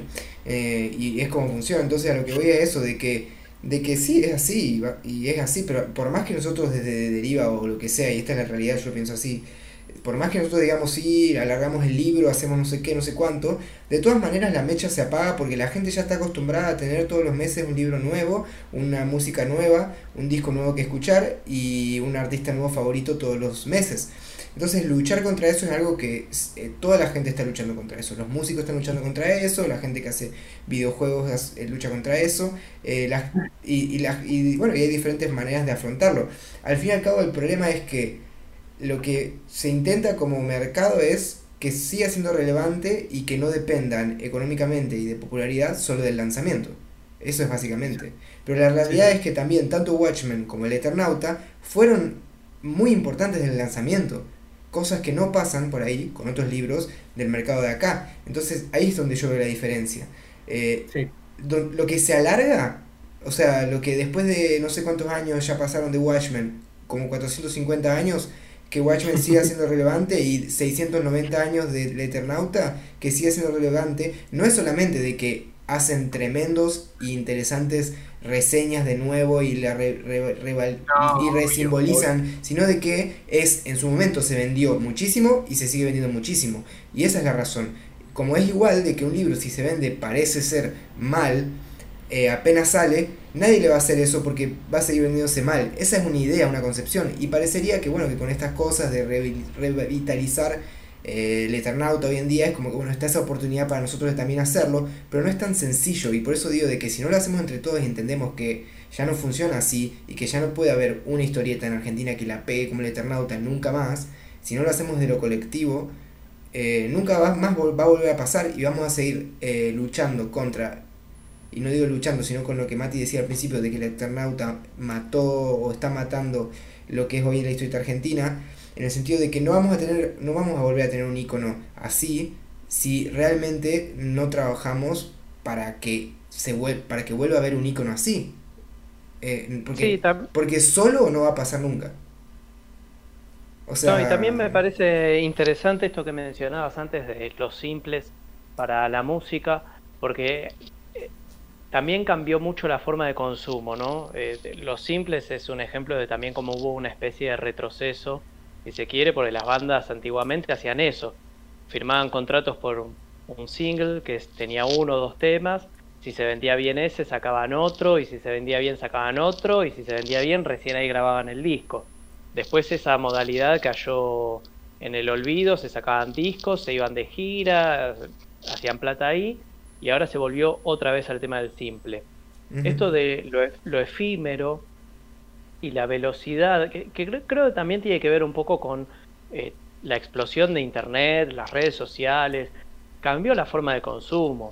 Eh, es todo mucho más, más veloz, eh, cae todo más rápido en el olvido y hay una, una sobreoferta abrumadora por momentos que también este, te lleva a todo el tiempo poder revisitar algo. Yo creo que por momentos también, ¿no? Creo que que logremos en la historieta argentina que vuelva a aparecer un símbolo con el como el Eternauta es imposible más allá de hagamos lo que hagamos. Porque además ocurre lo mismo eh, con la música, se dice, ya no hay músicos, acá por hablar solo de Argentina, ya después de Cerati, Spinetta y Charlie, no hay músicos argentinos. Las bolas, hay una banda. El tema es que esta cosa de publicitarlos constantemente y darles bomba constantemente, todo eso, además la idea del, artista semidios también se vino abajo, cosa que en la época de ellos era, cuando te consagrabas eras una especie de semidios, eso no va más, no va más porque además a los músicos no les interesa esa idea. Y mm, creo que aplica a todas las artes y a la historieta también le está tocando. Por momentos siento que nos falta aceptar algunas cosas de, cómo se está manejando la, realidad con respecto al consumo, ¿no? Sí, sí. Este, también hablábamos de, las tiradas y todo eso, de lo masivo, ¿no? Porque como bien dijiste, Atos, la historieta argentina tiene una rueda un poco macabra en la que desde lo autoral está bárbaro no sacar tanto material por año, pero si no sacas tanto material por año, no vivís vos o, vivís un poco peor y las editoriales no se mantienen. Pero a su vez esto de sacar material constantemente eh, se contradice con la idea de poder darle lugar a las obras. Entonces ahí hay cositas que me parece tienen que ver con empezar a ver las cosas un poco más de lejos, estudiar un poco el panorama, aceptar algunas cosas que son eh, ampliamente excesivas para nosotros, como esto, si sabemos que de la historieta argentina hay 100 lectores, por poner un ejemplo bastante malo, negativo, si hay 100 lectores y no hay forma de que hayan 120, y bueno, hay que fumársela, hay que aceptar que es lo mejor que podemos lograr. Si no se puede lograr algo importante a nivel masa, tratemos de lograr algo importante a nivel cultural. Sí, es que a eso me refiero, no, no quería que se me malinterprete y ahora cuando me lo dijiste por ahí me di cuenta que podría haber quedado mal. Yo no es que esté esperando ni que eh, sea tipo necesitamos un con la historieta, todo lo contrario. Creo que necesitamos dejar de buscar eso, dejar de empoderar a... Y no estoy hablando ya del Eternauta, sino de, en general de dejar de empoderar a esa idea de la historieta argentina y de que lo mejor fue en el pasado y, ya está, y empezar a pensar que hay gente que, bueno, que se está rompiendo el orto haciendo cosas y, que si no lo hacemos entre todos al fin y al cabo no, no, no funciona.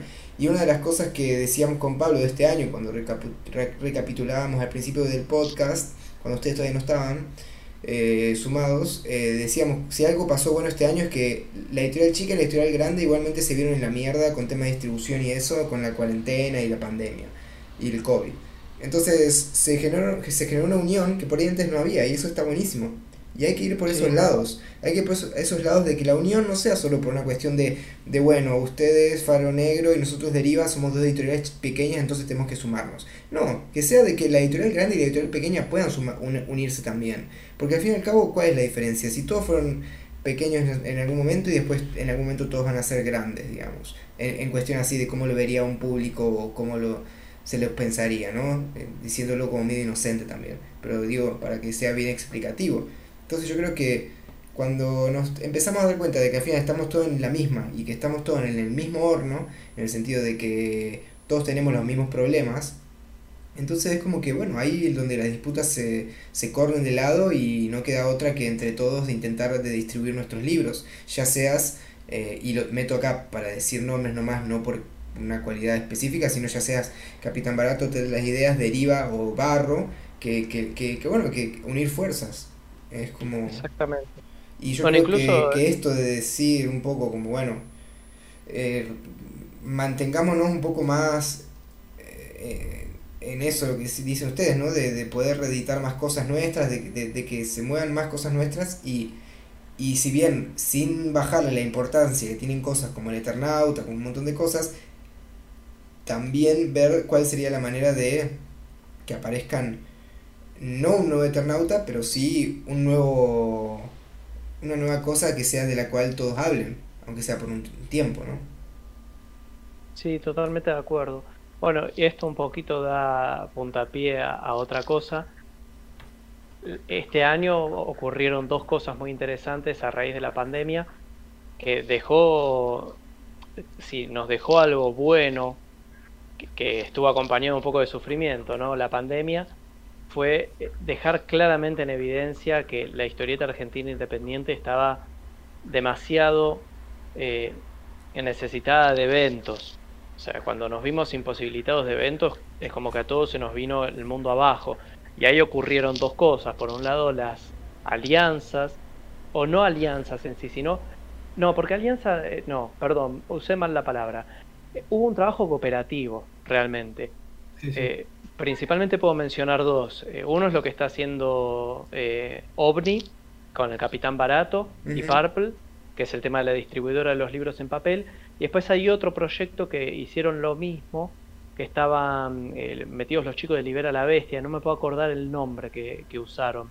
Pero es más o menos lo mismo, pero que aúna a otras editoriales. Entonces apareció por un lado esto, ¿no? La necesidad de aliarse y contar con un sistema de distribución mayor para llegar al interior del país y a lugares donde antes los libros no llegaban. Entonces también eso, ¿no? La queja de decir, che, los libros no se venden, y no se venden porque no están llegando a todos lados. Llegan siempre a los mismos lugares. Capital Federal como una zona privilegiada, Córdoba, Rosario y medio de para de contar. Y eh, sé por contactos cercanos con Danny Mueller y con los chicos de Libera, la verdad es que los números que se están vendiendo son una locura. Ojalá y de corazón deseo, porque es eh, lo mejor que nos puede pasar, que esos números con el correr del tiempo se mantengan y vayan en aumento. Que no vayan a ser como una preventa que explota los primeros meses eh, o el primer tiempo y después se para. Eh, ahí nos estaría dando una gran enseñanza de qué mal nos estuvimos manejando durante mucho tiempo, o no mal por, por mala voluntad, sino qué imposibilidades teníamos que nos impedían llegar a ciertos rincones. Y por otro lado es la aparición formal de la historieta digital en Argentina, que lejos de ser un boom, apareció. Y hay muchas editoriales y muchos proyectos que eh, tienen intenciones de perdurar en el tiempo, que me parece también muy interesante y muy importante. Totalmente.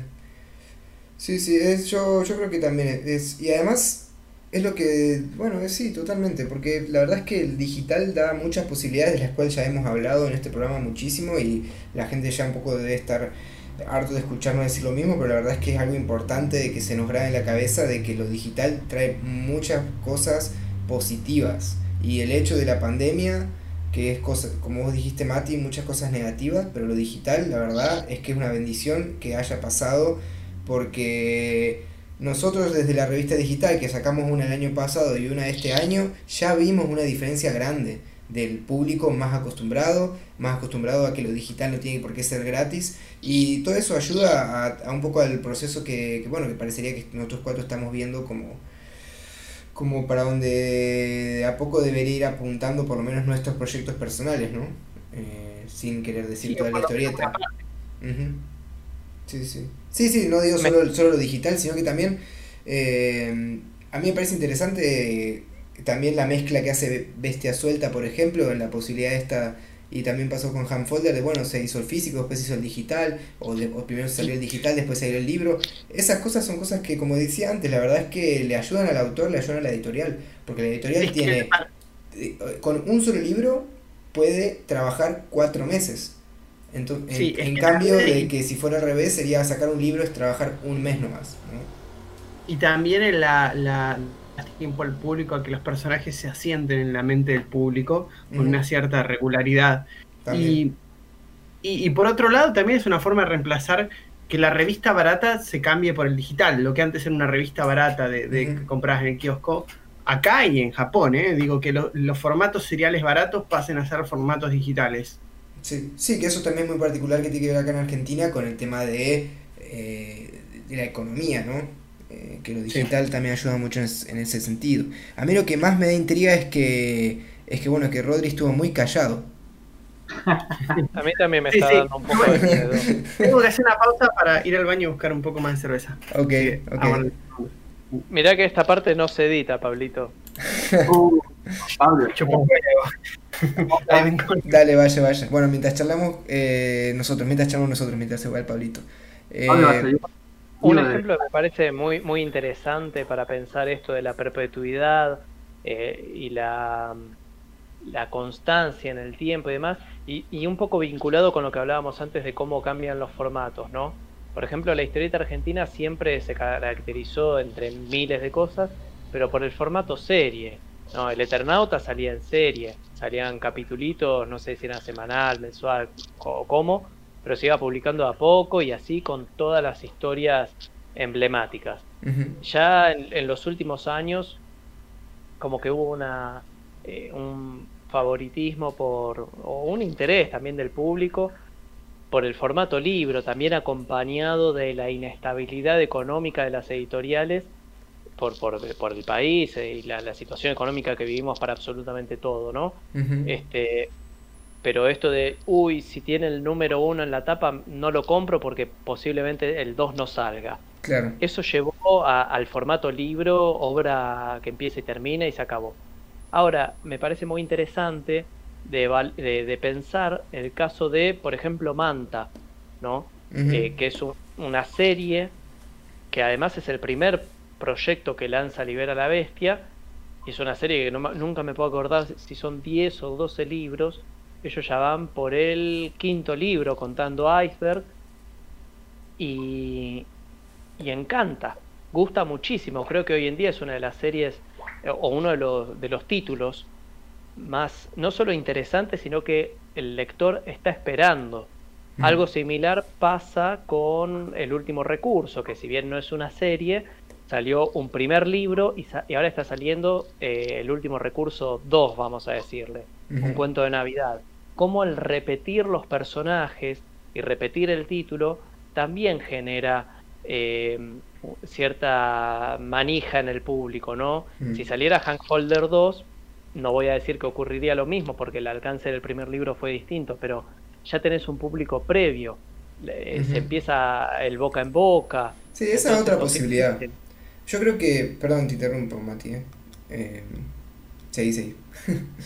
No, no, no, Ah, decí, ok. decí. No, que, que eso es, sí, totalmente, eso, eh, Argentina viene muy de ahí. Yo particularmente soy medio resiliente a, a las cuestiones de sagas infinitas, eh, particularmente. Me, me parece que como funcionan las sagas acá en Argentina, me gustaría que también pasara con los libros unitarios, pero, pero sí, la verdad es que en ese sentido, como vos decís, eh, el numerito o, o, el- o la historia que sigue con los mismos personajes es algo que atrae a los, a los lectores y lectoras mucho, ¿no? Bueno, el ejemplo también paradigma- paradigmático me parece el de Caja de Insectos, que justamente el, el formato que ofrecen es ese. Vos comprás la suscripción, pagás la suscripción por una serie.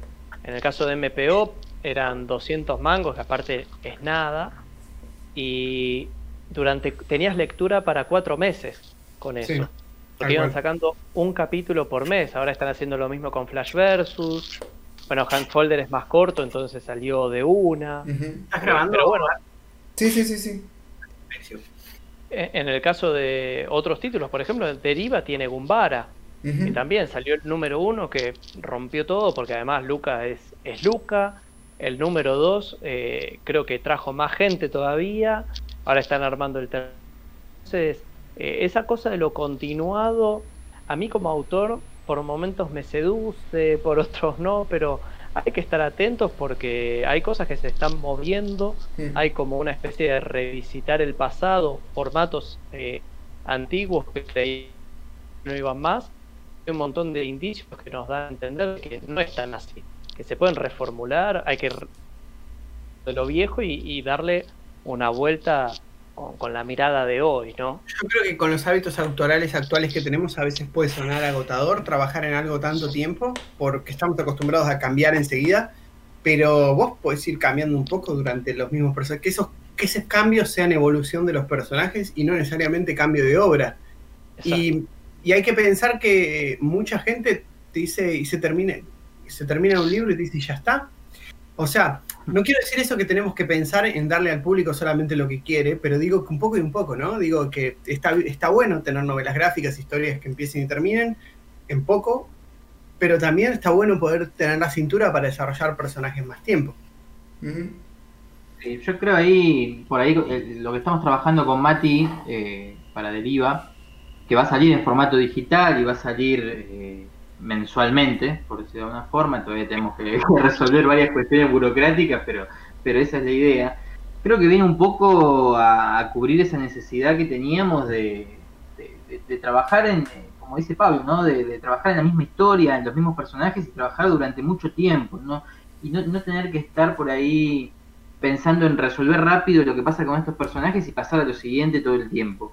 Eh, y creo que vas, creo que ahora el, tema de lo digital puede venir con esta obra de la mano, ojalá, eh, a, aportar algo en este sentido de, de, que la obra perdure, o sea, que, un lector pueda estar dos años, como va a pasar con este libro, que pueda estar dos años conociendo los personajes mes a mes, eh, hasta llegar al final de la obra. Y por ahí hoy, hoy es, es difícil de encontrar eso y capaz también es difícil de esperar en papel una publicación que te mantenga dos años leyéndolo, que, se mantenga la regularidad y que vos como lector también mantengas la regularidad de ir a comprar la, revista, por ejemplo.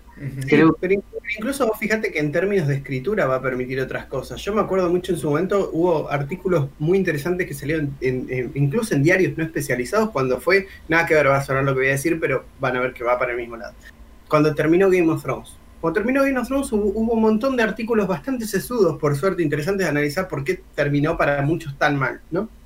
Sí. Una de las cosas que decían, y que creo que eso es lo que permite explorar esto de, poder trabajar a lo largo de más tiempo en obras, es que decían que los showrunners escribían de una manera eh, muy desde el plot y de hacer avanzar con ritmo para que se vayan eh, eh, enganchando distintas cosas de lo, desde lo argumental, mientras que el, el escritor de, las novelas, que trabajaba más desde el desarrollo de los personajes y iba hilvanando y eso orgánicamente de alguna manera lograba que vaya cerrando las cuestiones a mayor escala del conflicto, pero empezaba como desde lo chico hacia lo grande y no al revés.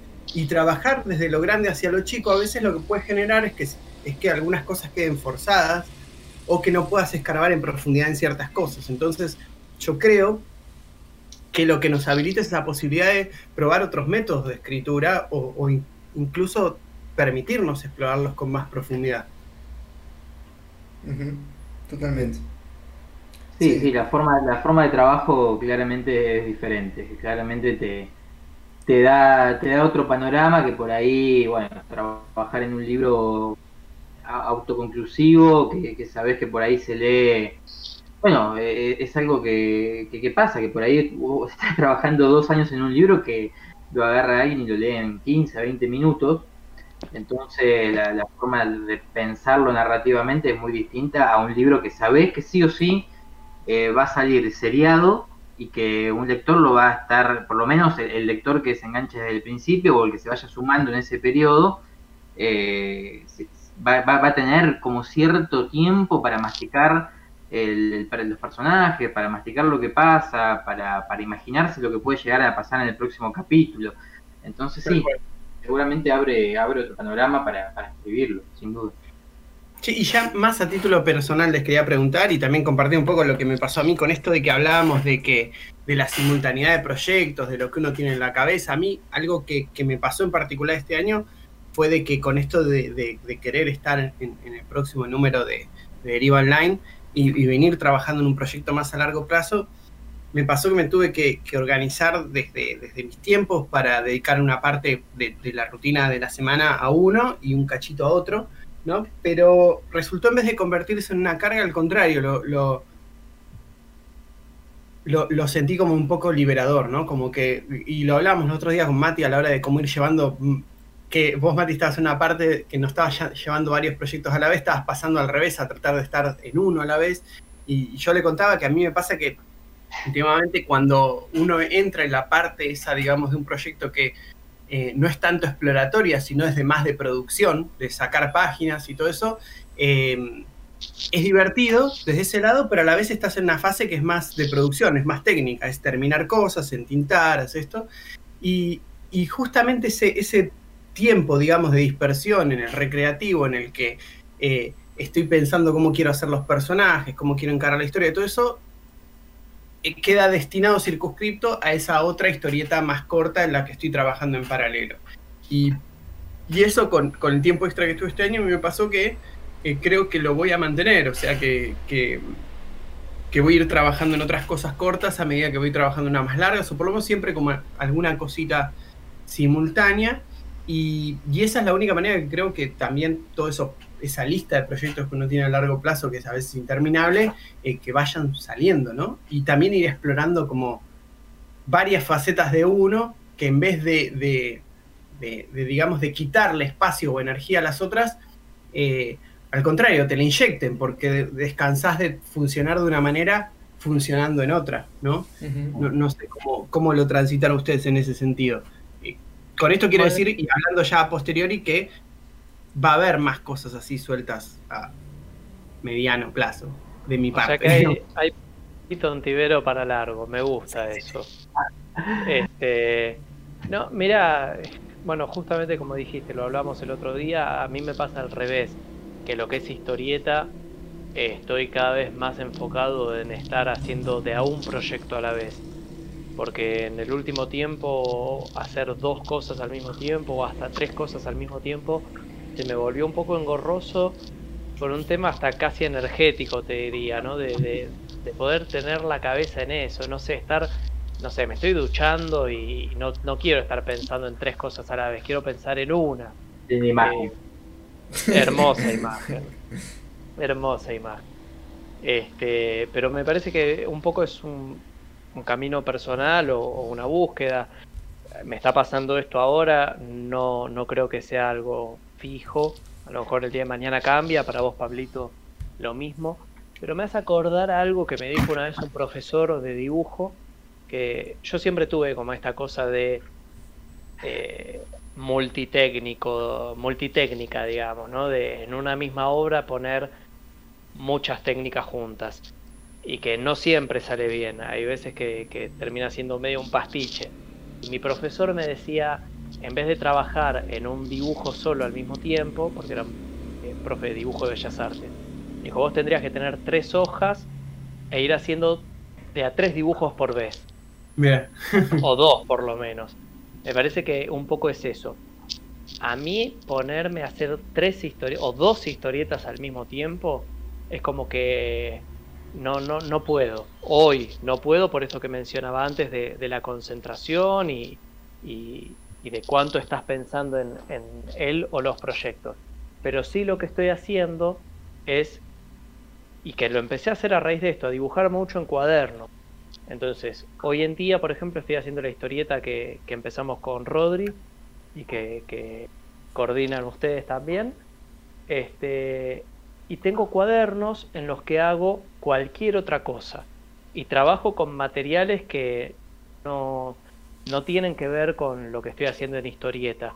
Es una forma de descargar, decís. Exacta, exactamente. Me parece que uno quizás tiene como, como mucho para descargar, y si lo pones todo en una sola cosa, termina siendo hasta perjudicial muchas veces. Sí, sí, sí. Pero no, personalmente no me da para estar en varios proyectos, entonces estoy en uno solo y además tengo los cuadernos donde tiro todo lo otro.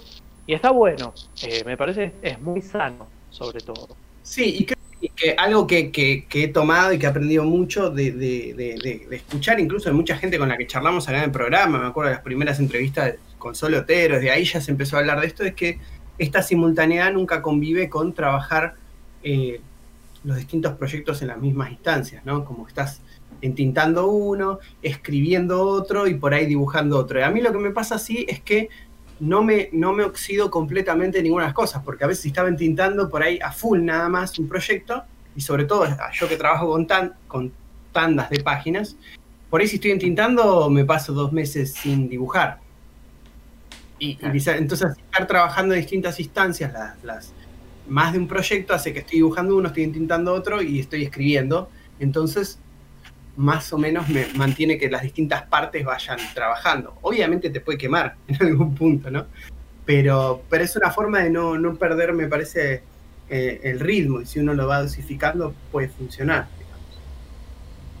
Sí, a mí me pasa por ahí como guionista, eh, es, distinto en el caso de ustedes que los tres, eh, además también de, o sea, pueden ser autores integrales. Yo soy el único de los cuatro que, no puede ser autor integral. Eh, me parece, es, distinto porque claramente los tiempos de, escritura, el tiempo de sentarse con, la hoja o en la computadora es diferente. Yo puedo mantener eh, de cierta manera algunos proyectos funcionando o desarrollándose al mismo tiempo. Siempre vivo como en constante tensión conmigo mismo. Hoy, estoy trabajando en cuatro proyectos. Estoy trabajando con Mati, estoy trabajando con Atos, con Kundo, con Connelly. y es demasiado eh, yo ahora en casi diciembre eh, me doy cuenta que es demasiado y que eso lo quiero cambiar. A veces se hace bastante complejo. una forma que encontré de, sobrellevarlo y de, no frenar algunas, algunos proyectos que se están desarrollando es justamente lo que decís vos, Pablo, esto de, tratar de que no coincidan las instancias. Si estoy trabajando en una idea de la cual estoy prácticamente enamorado, digamos, eh, no puedo estar trabajando con dos proyectos en esa instancia. Otro tiene que estar ya en el desarrollo de la sinopsis, otro tiene que estar ya en el desarrollo del guion. Eh, esa es la forma que encontré de, ir llevando por ahí varios proyectos al mismo tiempo sin enloquecer, digamos, porque eh, uno también como guionista se pone en un compromiso con, un dibujante en este caso, eh, entonces empieza a, pensar, a, pesar y todo se empieza a volver como algo se, puede, si vos lo permitís, se puede volver como algo bastante, eh, como eso, como un compromiso con el que tenés que cumplir y ahí es cuando se empieza a poner un poco eh, feo el asunto. Lo que hay que tratar, eh, por lo menos en mi caso, es eso, ¿no? Tratar de, avanzar en diferentes instancias y bueno, siempre me parece que, que, ser consciente de los tiempos. Yo soy una persona que vive organizándose y probablemente le dedico mucho más tiempo a la organización y como decís vos, Pablo, este año nos, ayudó un montón en ese sentido. Eh, pero bueno, eh, a veces la, sobreorganización también eh, puede jugar un poquito en contra si uno no es realista, o sea, si uno no, no, tiene en cuenta los tiempos reales en los que puede llegar a trabajar.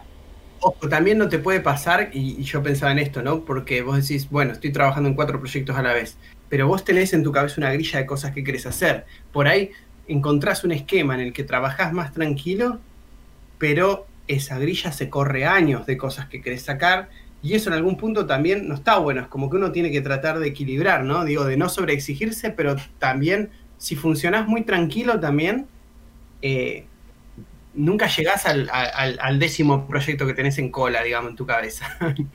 seguro. Yo creo que mi secreto es estar nervioso todo el tiempo, básicamente. Esa es, la forma que encontré de que los proyectos eh, avancen. Aún así nunca estoy conforme y siempre quisiera estar trabajando en el próximo.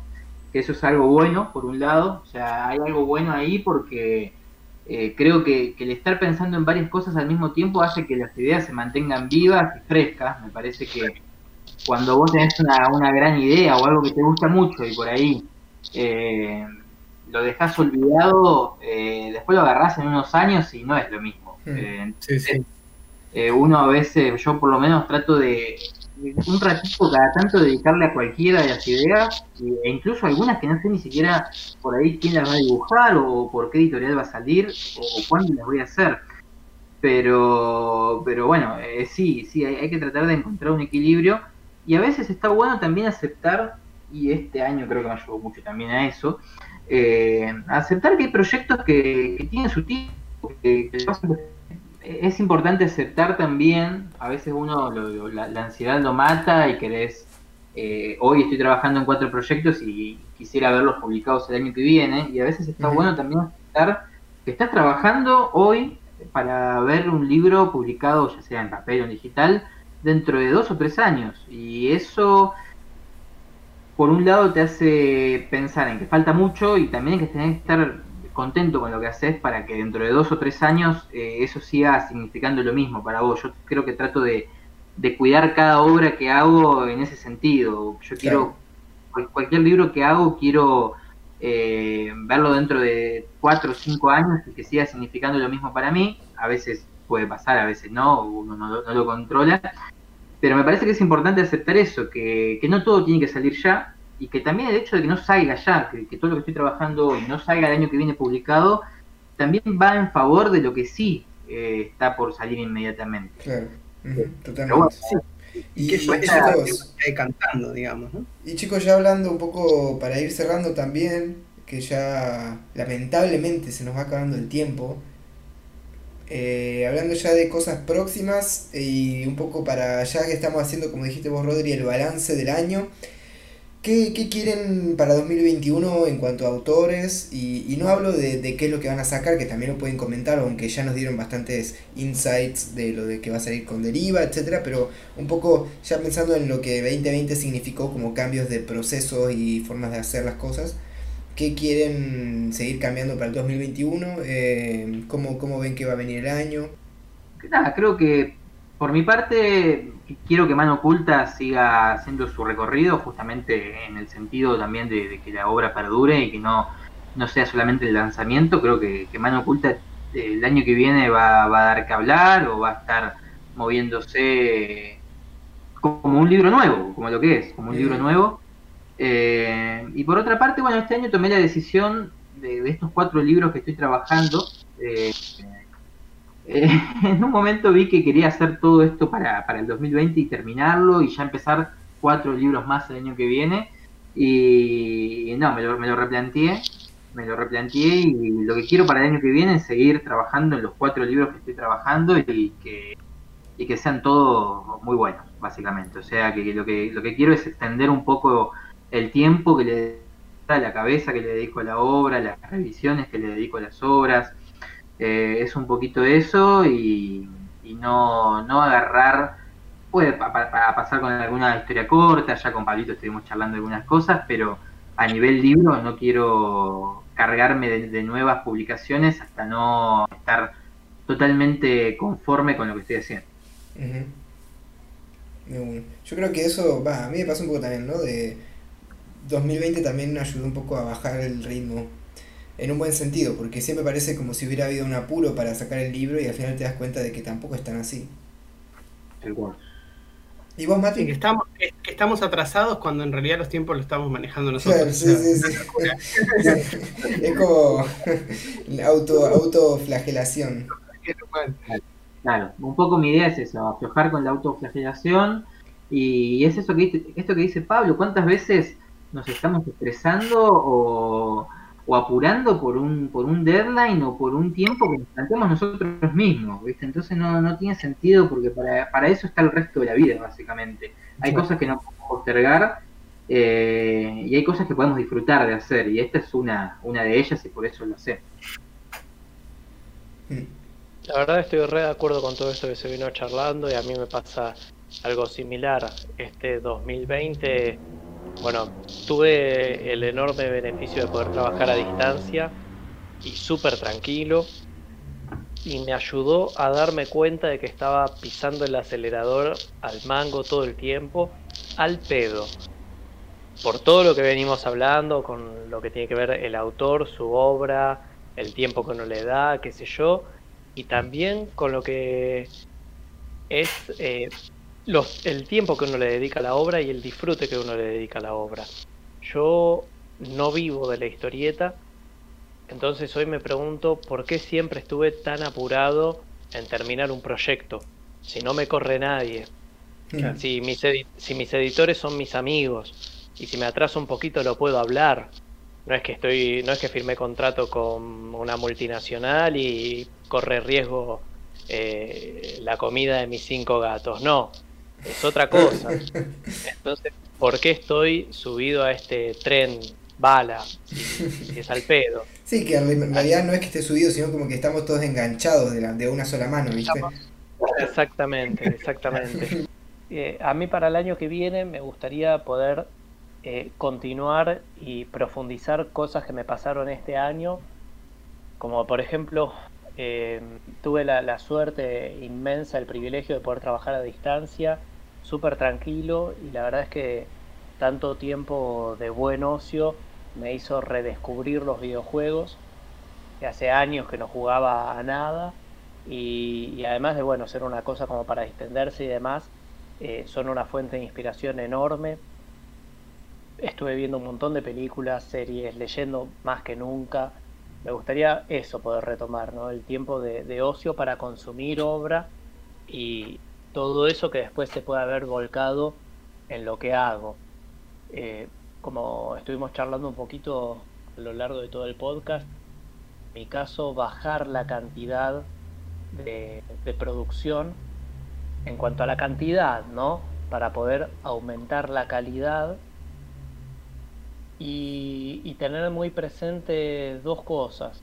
Por un lado, lo que siempre me dice Manu Losa, que eso que te da de comer no es lo que te define, tenerlo muy muy presente. Y por otro lado, recordando a mi amadísimo Luis Alberto Spinetta, así como la comida es alimento para el cuerpo, el arte es alimento para el alma y si nosotros somos los cocineros, hagamos buena comida. Eso. No, queda, otra cosa que terminar casi. Sí, bro, que para un poco, Mati, tampoco, ¿viste? Que es un, del, venís directo del, del, romanticismo, boludo. Yo creo que se desconectó, se desconectó para ir a buscar la cita y volvió. no, pero es que lo, lo dije, lo dije todo tal cual, pero me doy cuenta que estaba hablando en el aire. Eh, bueno, yo, yo creo, para balancear del otro lado de lo de Mati, yo al contrario, yo venía muy despacito, muy trabajando muy tranqui, y yo me di cuenta que al contrario, que haciendo más cosas, pero porque encontré que otras cosas puedo hacer además de la que estaba haciendo, funciono mejor porque mantengo más el ritmo, y, y creo que, hasta me, siento mejor, incluso en, cuanto a la fluidez, digamos. Me siento menos trabado, menos pienso, siento que he reducido mucho el tiempo que, que tardo en tomar decisiones creativas, porque he encontrado un ritmo en que ya sé cuándo estoy jugando, ya sé cuándo, cuándo tengo que ponerme como más serio y estructurar tal cosa bien, y que sé en qué momento tengo que soltarme y divertir. O sea, obviamente hay muchas cosas que tengo todavía que aprender sobre mí en ese funcionamiento, ¿no? Pero siento que en ese sentido di un paso y que no van a ver, no lo van a ver ya, porque hay cosas que tienen tiempo para que salgan, pero, pero bueno, espero que se note, humildemente. Y también descubrí, eh, eh, lo de Mati fue muy zen, yo descubrí que si, si no salgo, no veo gente y y casi no tengo vida por fuera de dibujar, puedo ser súper productivo. es el, anti-zen, ¿viste? La vida más mangaka de, Hikokomori que del mundo. Yo creo que hay algo, como decís vos, Pablo, que hay que aprender de uno mismo y hay cosas que son como, como que no que no vamos a cambiar. Yo sé que, que a veces estar nervioso y a veces estar jugado con los tiempos también me termina sacando un poco lo mejor eh, y eso va a ser difícil que, lo pueda cambiar porque es algo que, va conmigo, digamos, pero, pero bueno, no es lo mismo estar así con cuatro o cinco proyectos que estar así con dos, no es lo mismo estar así con una fecha que ya estás atrasado hace un año o, que la podés mover un mes, eh, ya cambia, uno, uno, uno sí puede aprender. Como, como, no sé, cuando estuvimos charlando nosotros para hacer algo juntos y dijimos, bueno, sí, pero tranqui con los tiempos, vamos a ver cuándo, cuándo es el mejor momento para los dos, cosas que antes no hacía. Antes cualquier la, la, proponía sin pensarlo, decía. Dale, quinta. Claro, todo el tiempo, pero, pero bueno, me parece que, está bueno. Y está bueno eso. Eh, siempre creo que todos apuntamos a lograr un equilibrio que a veces es como algo súper utópico o algo así, el equilibrio, no sé si existe realmente un equilibrio, pero sí está bueno que si por ahí, no sé, Mati y yo eh, veníamos como demasiado, demasiado cebados y haciendo 20.000 cosas y poniéndonos nerviosos por las 20.000 cosas, podamos aprender un poquito a, bajar un poco que, y, que vos en tu caso te haya, te haya beneficiado meterte en más proyectos de lo que estabas o haber encontrado más cosas para hacer de las que estabas haciendo. Creo que un poco de eso se trata, el equilibrio, y está bueno que, está bueno que podamos hacer este año tan difícil un balance tan positivo. Sí, posta, posta. La verdad que sí, es para, es para, valorar. Sí, y lo que... tenés que cerrar después de todo esto, esta diatriba que hicimos. sí, sí, sí. Y, no, lo que quería sumar es que más allá de que nos reímos de Mati, eh, hay que reconocerle algo sí que, que a mí sí me pasó también este año es entender un poco, y que creo que todos con lo que decíamos, es también entender un poco también los ritmos, ¿no? y tampoco dejarse llevar por lo que supuestamente tenemos que hacer y empezar como a decir, bueno, si quiero gastarme horas y horas haciendo una novela gráfica, lo puedo hacer, y, y si no, no, y así. Así me parece valioso eso del 2020 que parece un año donde todo se prendió fuego, pero bueno, al fin y al cabo como que no quedó otra también que pensar sobre las propias las propias cosas que hace uno, ¿no? Y eso, como más interiorizarlo todo el tiempo más para eso, ¿no? Creo que por eso, por ese lado también iba un poco más y, Sí, creo que la contraparte fue que nuestra atención, una vez tomados los cuidados y, los reacomodamientos en la vida cotidiana, nuestra atención se pudo centrar en pocas cosas. El desafío es hmm. esas cosas que descubrimos y cómo funcionar y todo eso, eh, ver de cuando reincorporemos, nos reincorporemos a algo como una normalidad, eh, qué cosas podemos preservar, qué cosas podemos adaptar, digamos, de, cómo venían funcionando las cosas antes, eh, a, cosas que descubrimos que, que, por ahí pueden funcionar de otra manera. Así que bueno, chicos, muchas gracias por venir. La verdad es que estuvo muy interesante la charla. Eh, dijimos que íbamos a grabar más o menos una hora y al final van a ser casi dos, lo cual eh, deja en evidencia lo interesante y re lindo charlar con ustedes así en un cierre. Así que muchas gracias por venir. Eh, espero que a ustedes les haya gustado también. No sé si andan por ahí. Pues, la verdad que, bueno, a mí me, gustó mucho la, invitación porque me parece que nada, me extrañaba estar en el podcast después de aquella vez que participé y me, me gusta más allá de hablar, también escucharlos y que se generen este tipo de, debates que, aparte me parece que está bueno porque nosotros lo, hablamos todo el tiempo, o sea, no, no hay un día que yo pase sin hablar con alguno de ustedes tres y, creo que nos pasa. Eh, y está bueno que, podamos hacer esto, ¿no? Que, puede, que pueda quedar para alguien también, para alguien que está pasando por lo mismo o, o que está empezando. Y nada, me parece que eso está muy bueno.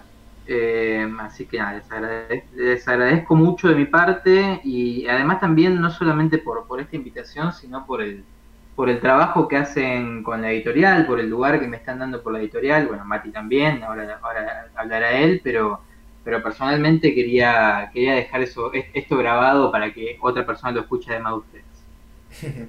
bueno, nada, nada, que agradecer para nosotros, pero bueno, igual muchas gracias. Muchas gracias. El Mati, creo, espero que no se haya desconectado. Estoy acá, estoy acá. hago, un hago un silencio para que lo puedas editar. No sabía que se estaban riendo de mi manga de guachos. Se me cortó. Todo el tiempo. ¿Cómo, cómo? se, trató, de eso todo el programa o no? no, Ahora vuelvo a hacer otro silencio para que lo cortes. Este, Muchísimas gracias también por la invitación, la verdad la pasé bárbaro. Eh, siempre es un gusto poder este, acercarme a, Deriva, charlar con ustedes. Y como bien dijo el Rodri, está buenísimo que, está, que exista este espacio para conversar otras cosas que también hacen a, la historieta, sobre todo desde el lugar de, de, autores, ¿no? Que está bueno hablar de lo que nos pasa internamente y de cómo vemos el medio cómo vemos nuestra producción y la de los colegas, además de hablar de qué tinta china usás y qué papel y qué sé yo, como estas cosas más, más propias, más internas, que quizás uno habla con la almohada, está bueno poder hablarlo con, con amigos. Y bueno, también me sumo al agradecimiento por el espacio que me dan en Deriva y, un agradecimiento adelantado por lo que va a ser efecto Malena el año que viene. 2021. En realidad el efecto me lo dan a mí, Mati, pero bueno. es que vos, sos el corrector de la editorial, entonces como que tenés una cierta ventaja. Pero, pero yo también me llevo bien con los chicos para que sepas. yo, yo una cosa que quiero agregar, que esto también un poco, y nosotros queríamos invitarlos, y porque en parte, eh, porque también nosotros estamos muy agradecidos por la participación que ustedes tienen eh, de distintos lugares editorial, pero también eh, es un poco blanquear, digamos, como decíamos, ¿no? Estas conversaciones que creo que a los cuatro nos ayudan a, crecer y a reflexionar cosas sobre nuestro oficio, sobre cómo lo llevamos con nuestra vida y, que suceden siempre, digamos. Esta, esta vez fue como una forma, como decía Rodri, de ponerlo en vivo, ¿no? Y que se puede multiplicar y otros a partir de esto replican otras conversaciones con, sus propios colegas y amigos. Está buenísimo, me parece que es súper importante para todos los que hacemos esto compartir este tipo de cosas. Mm. Eh, yo muchas veces he hablado con muchos que eh, como que hay distintos filtros que uno va pasando de cómo querer mejorar su técnica, esto, aquello, y como que el último filtro, digamos, es hacer que tu vida y, el hacer cómic pueda funcionar a la par de manera orgánica, y, está buenísimo que lo podamos discutir, digamos. Mm. Así que nada, mil gracias por coparse con esto. Bueno. Eh, muchas gracias chicos, sí, también. Eh, vamos a pasar a la sección de noticias, como siempre al final del podcast. Eh, recordamos, este episodio es el último del año, así que nada, hasta el... Nos, estaremos volviendo a escuchar y, interactuar con el público que escucha el podcast en marzo, por ahí, aproximadamente. Así que nada, chicos, de vuelta, muchas, muchas gracias. Que tengan un buen fin de año, que seguramente vamos a estar igual charlando, pero bueno, nada. Seguro. Eh, estamos a full y por un re buen 2021 trabajando los cuatro juntos. vamos, vamos por ese 2021, gracias. Bueno, nos vemos. Aguante, un abrazo grande. Abrazo, chao, chao.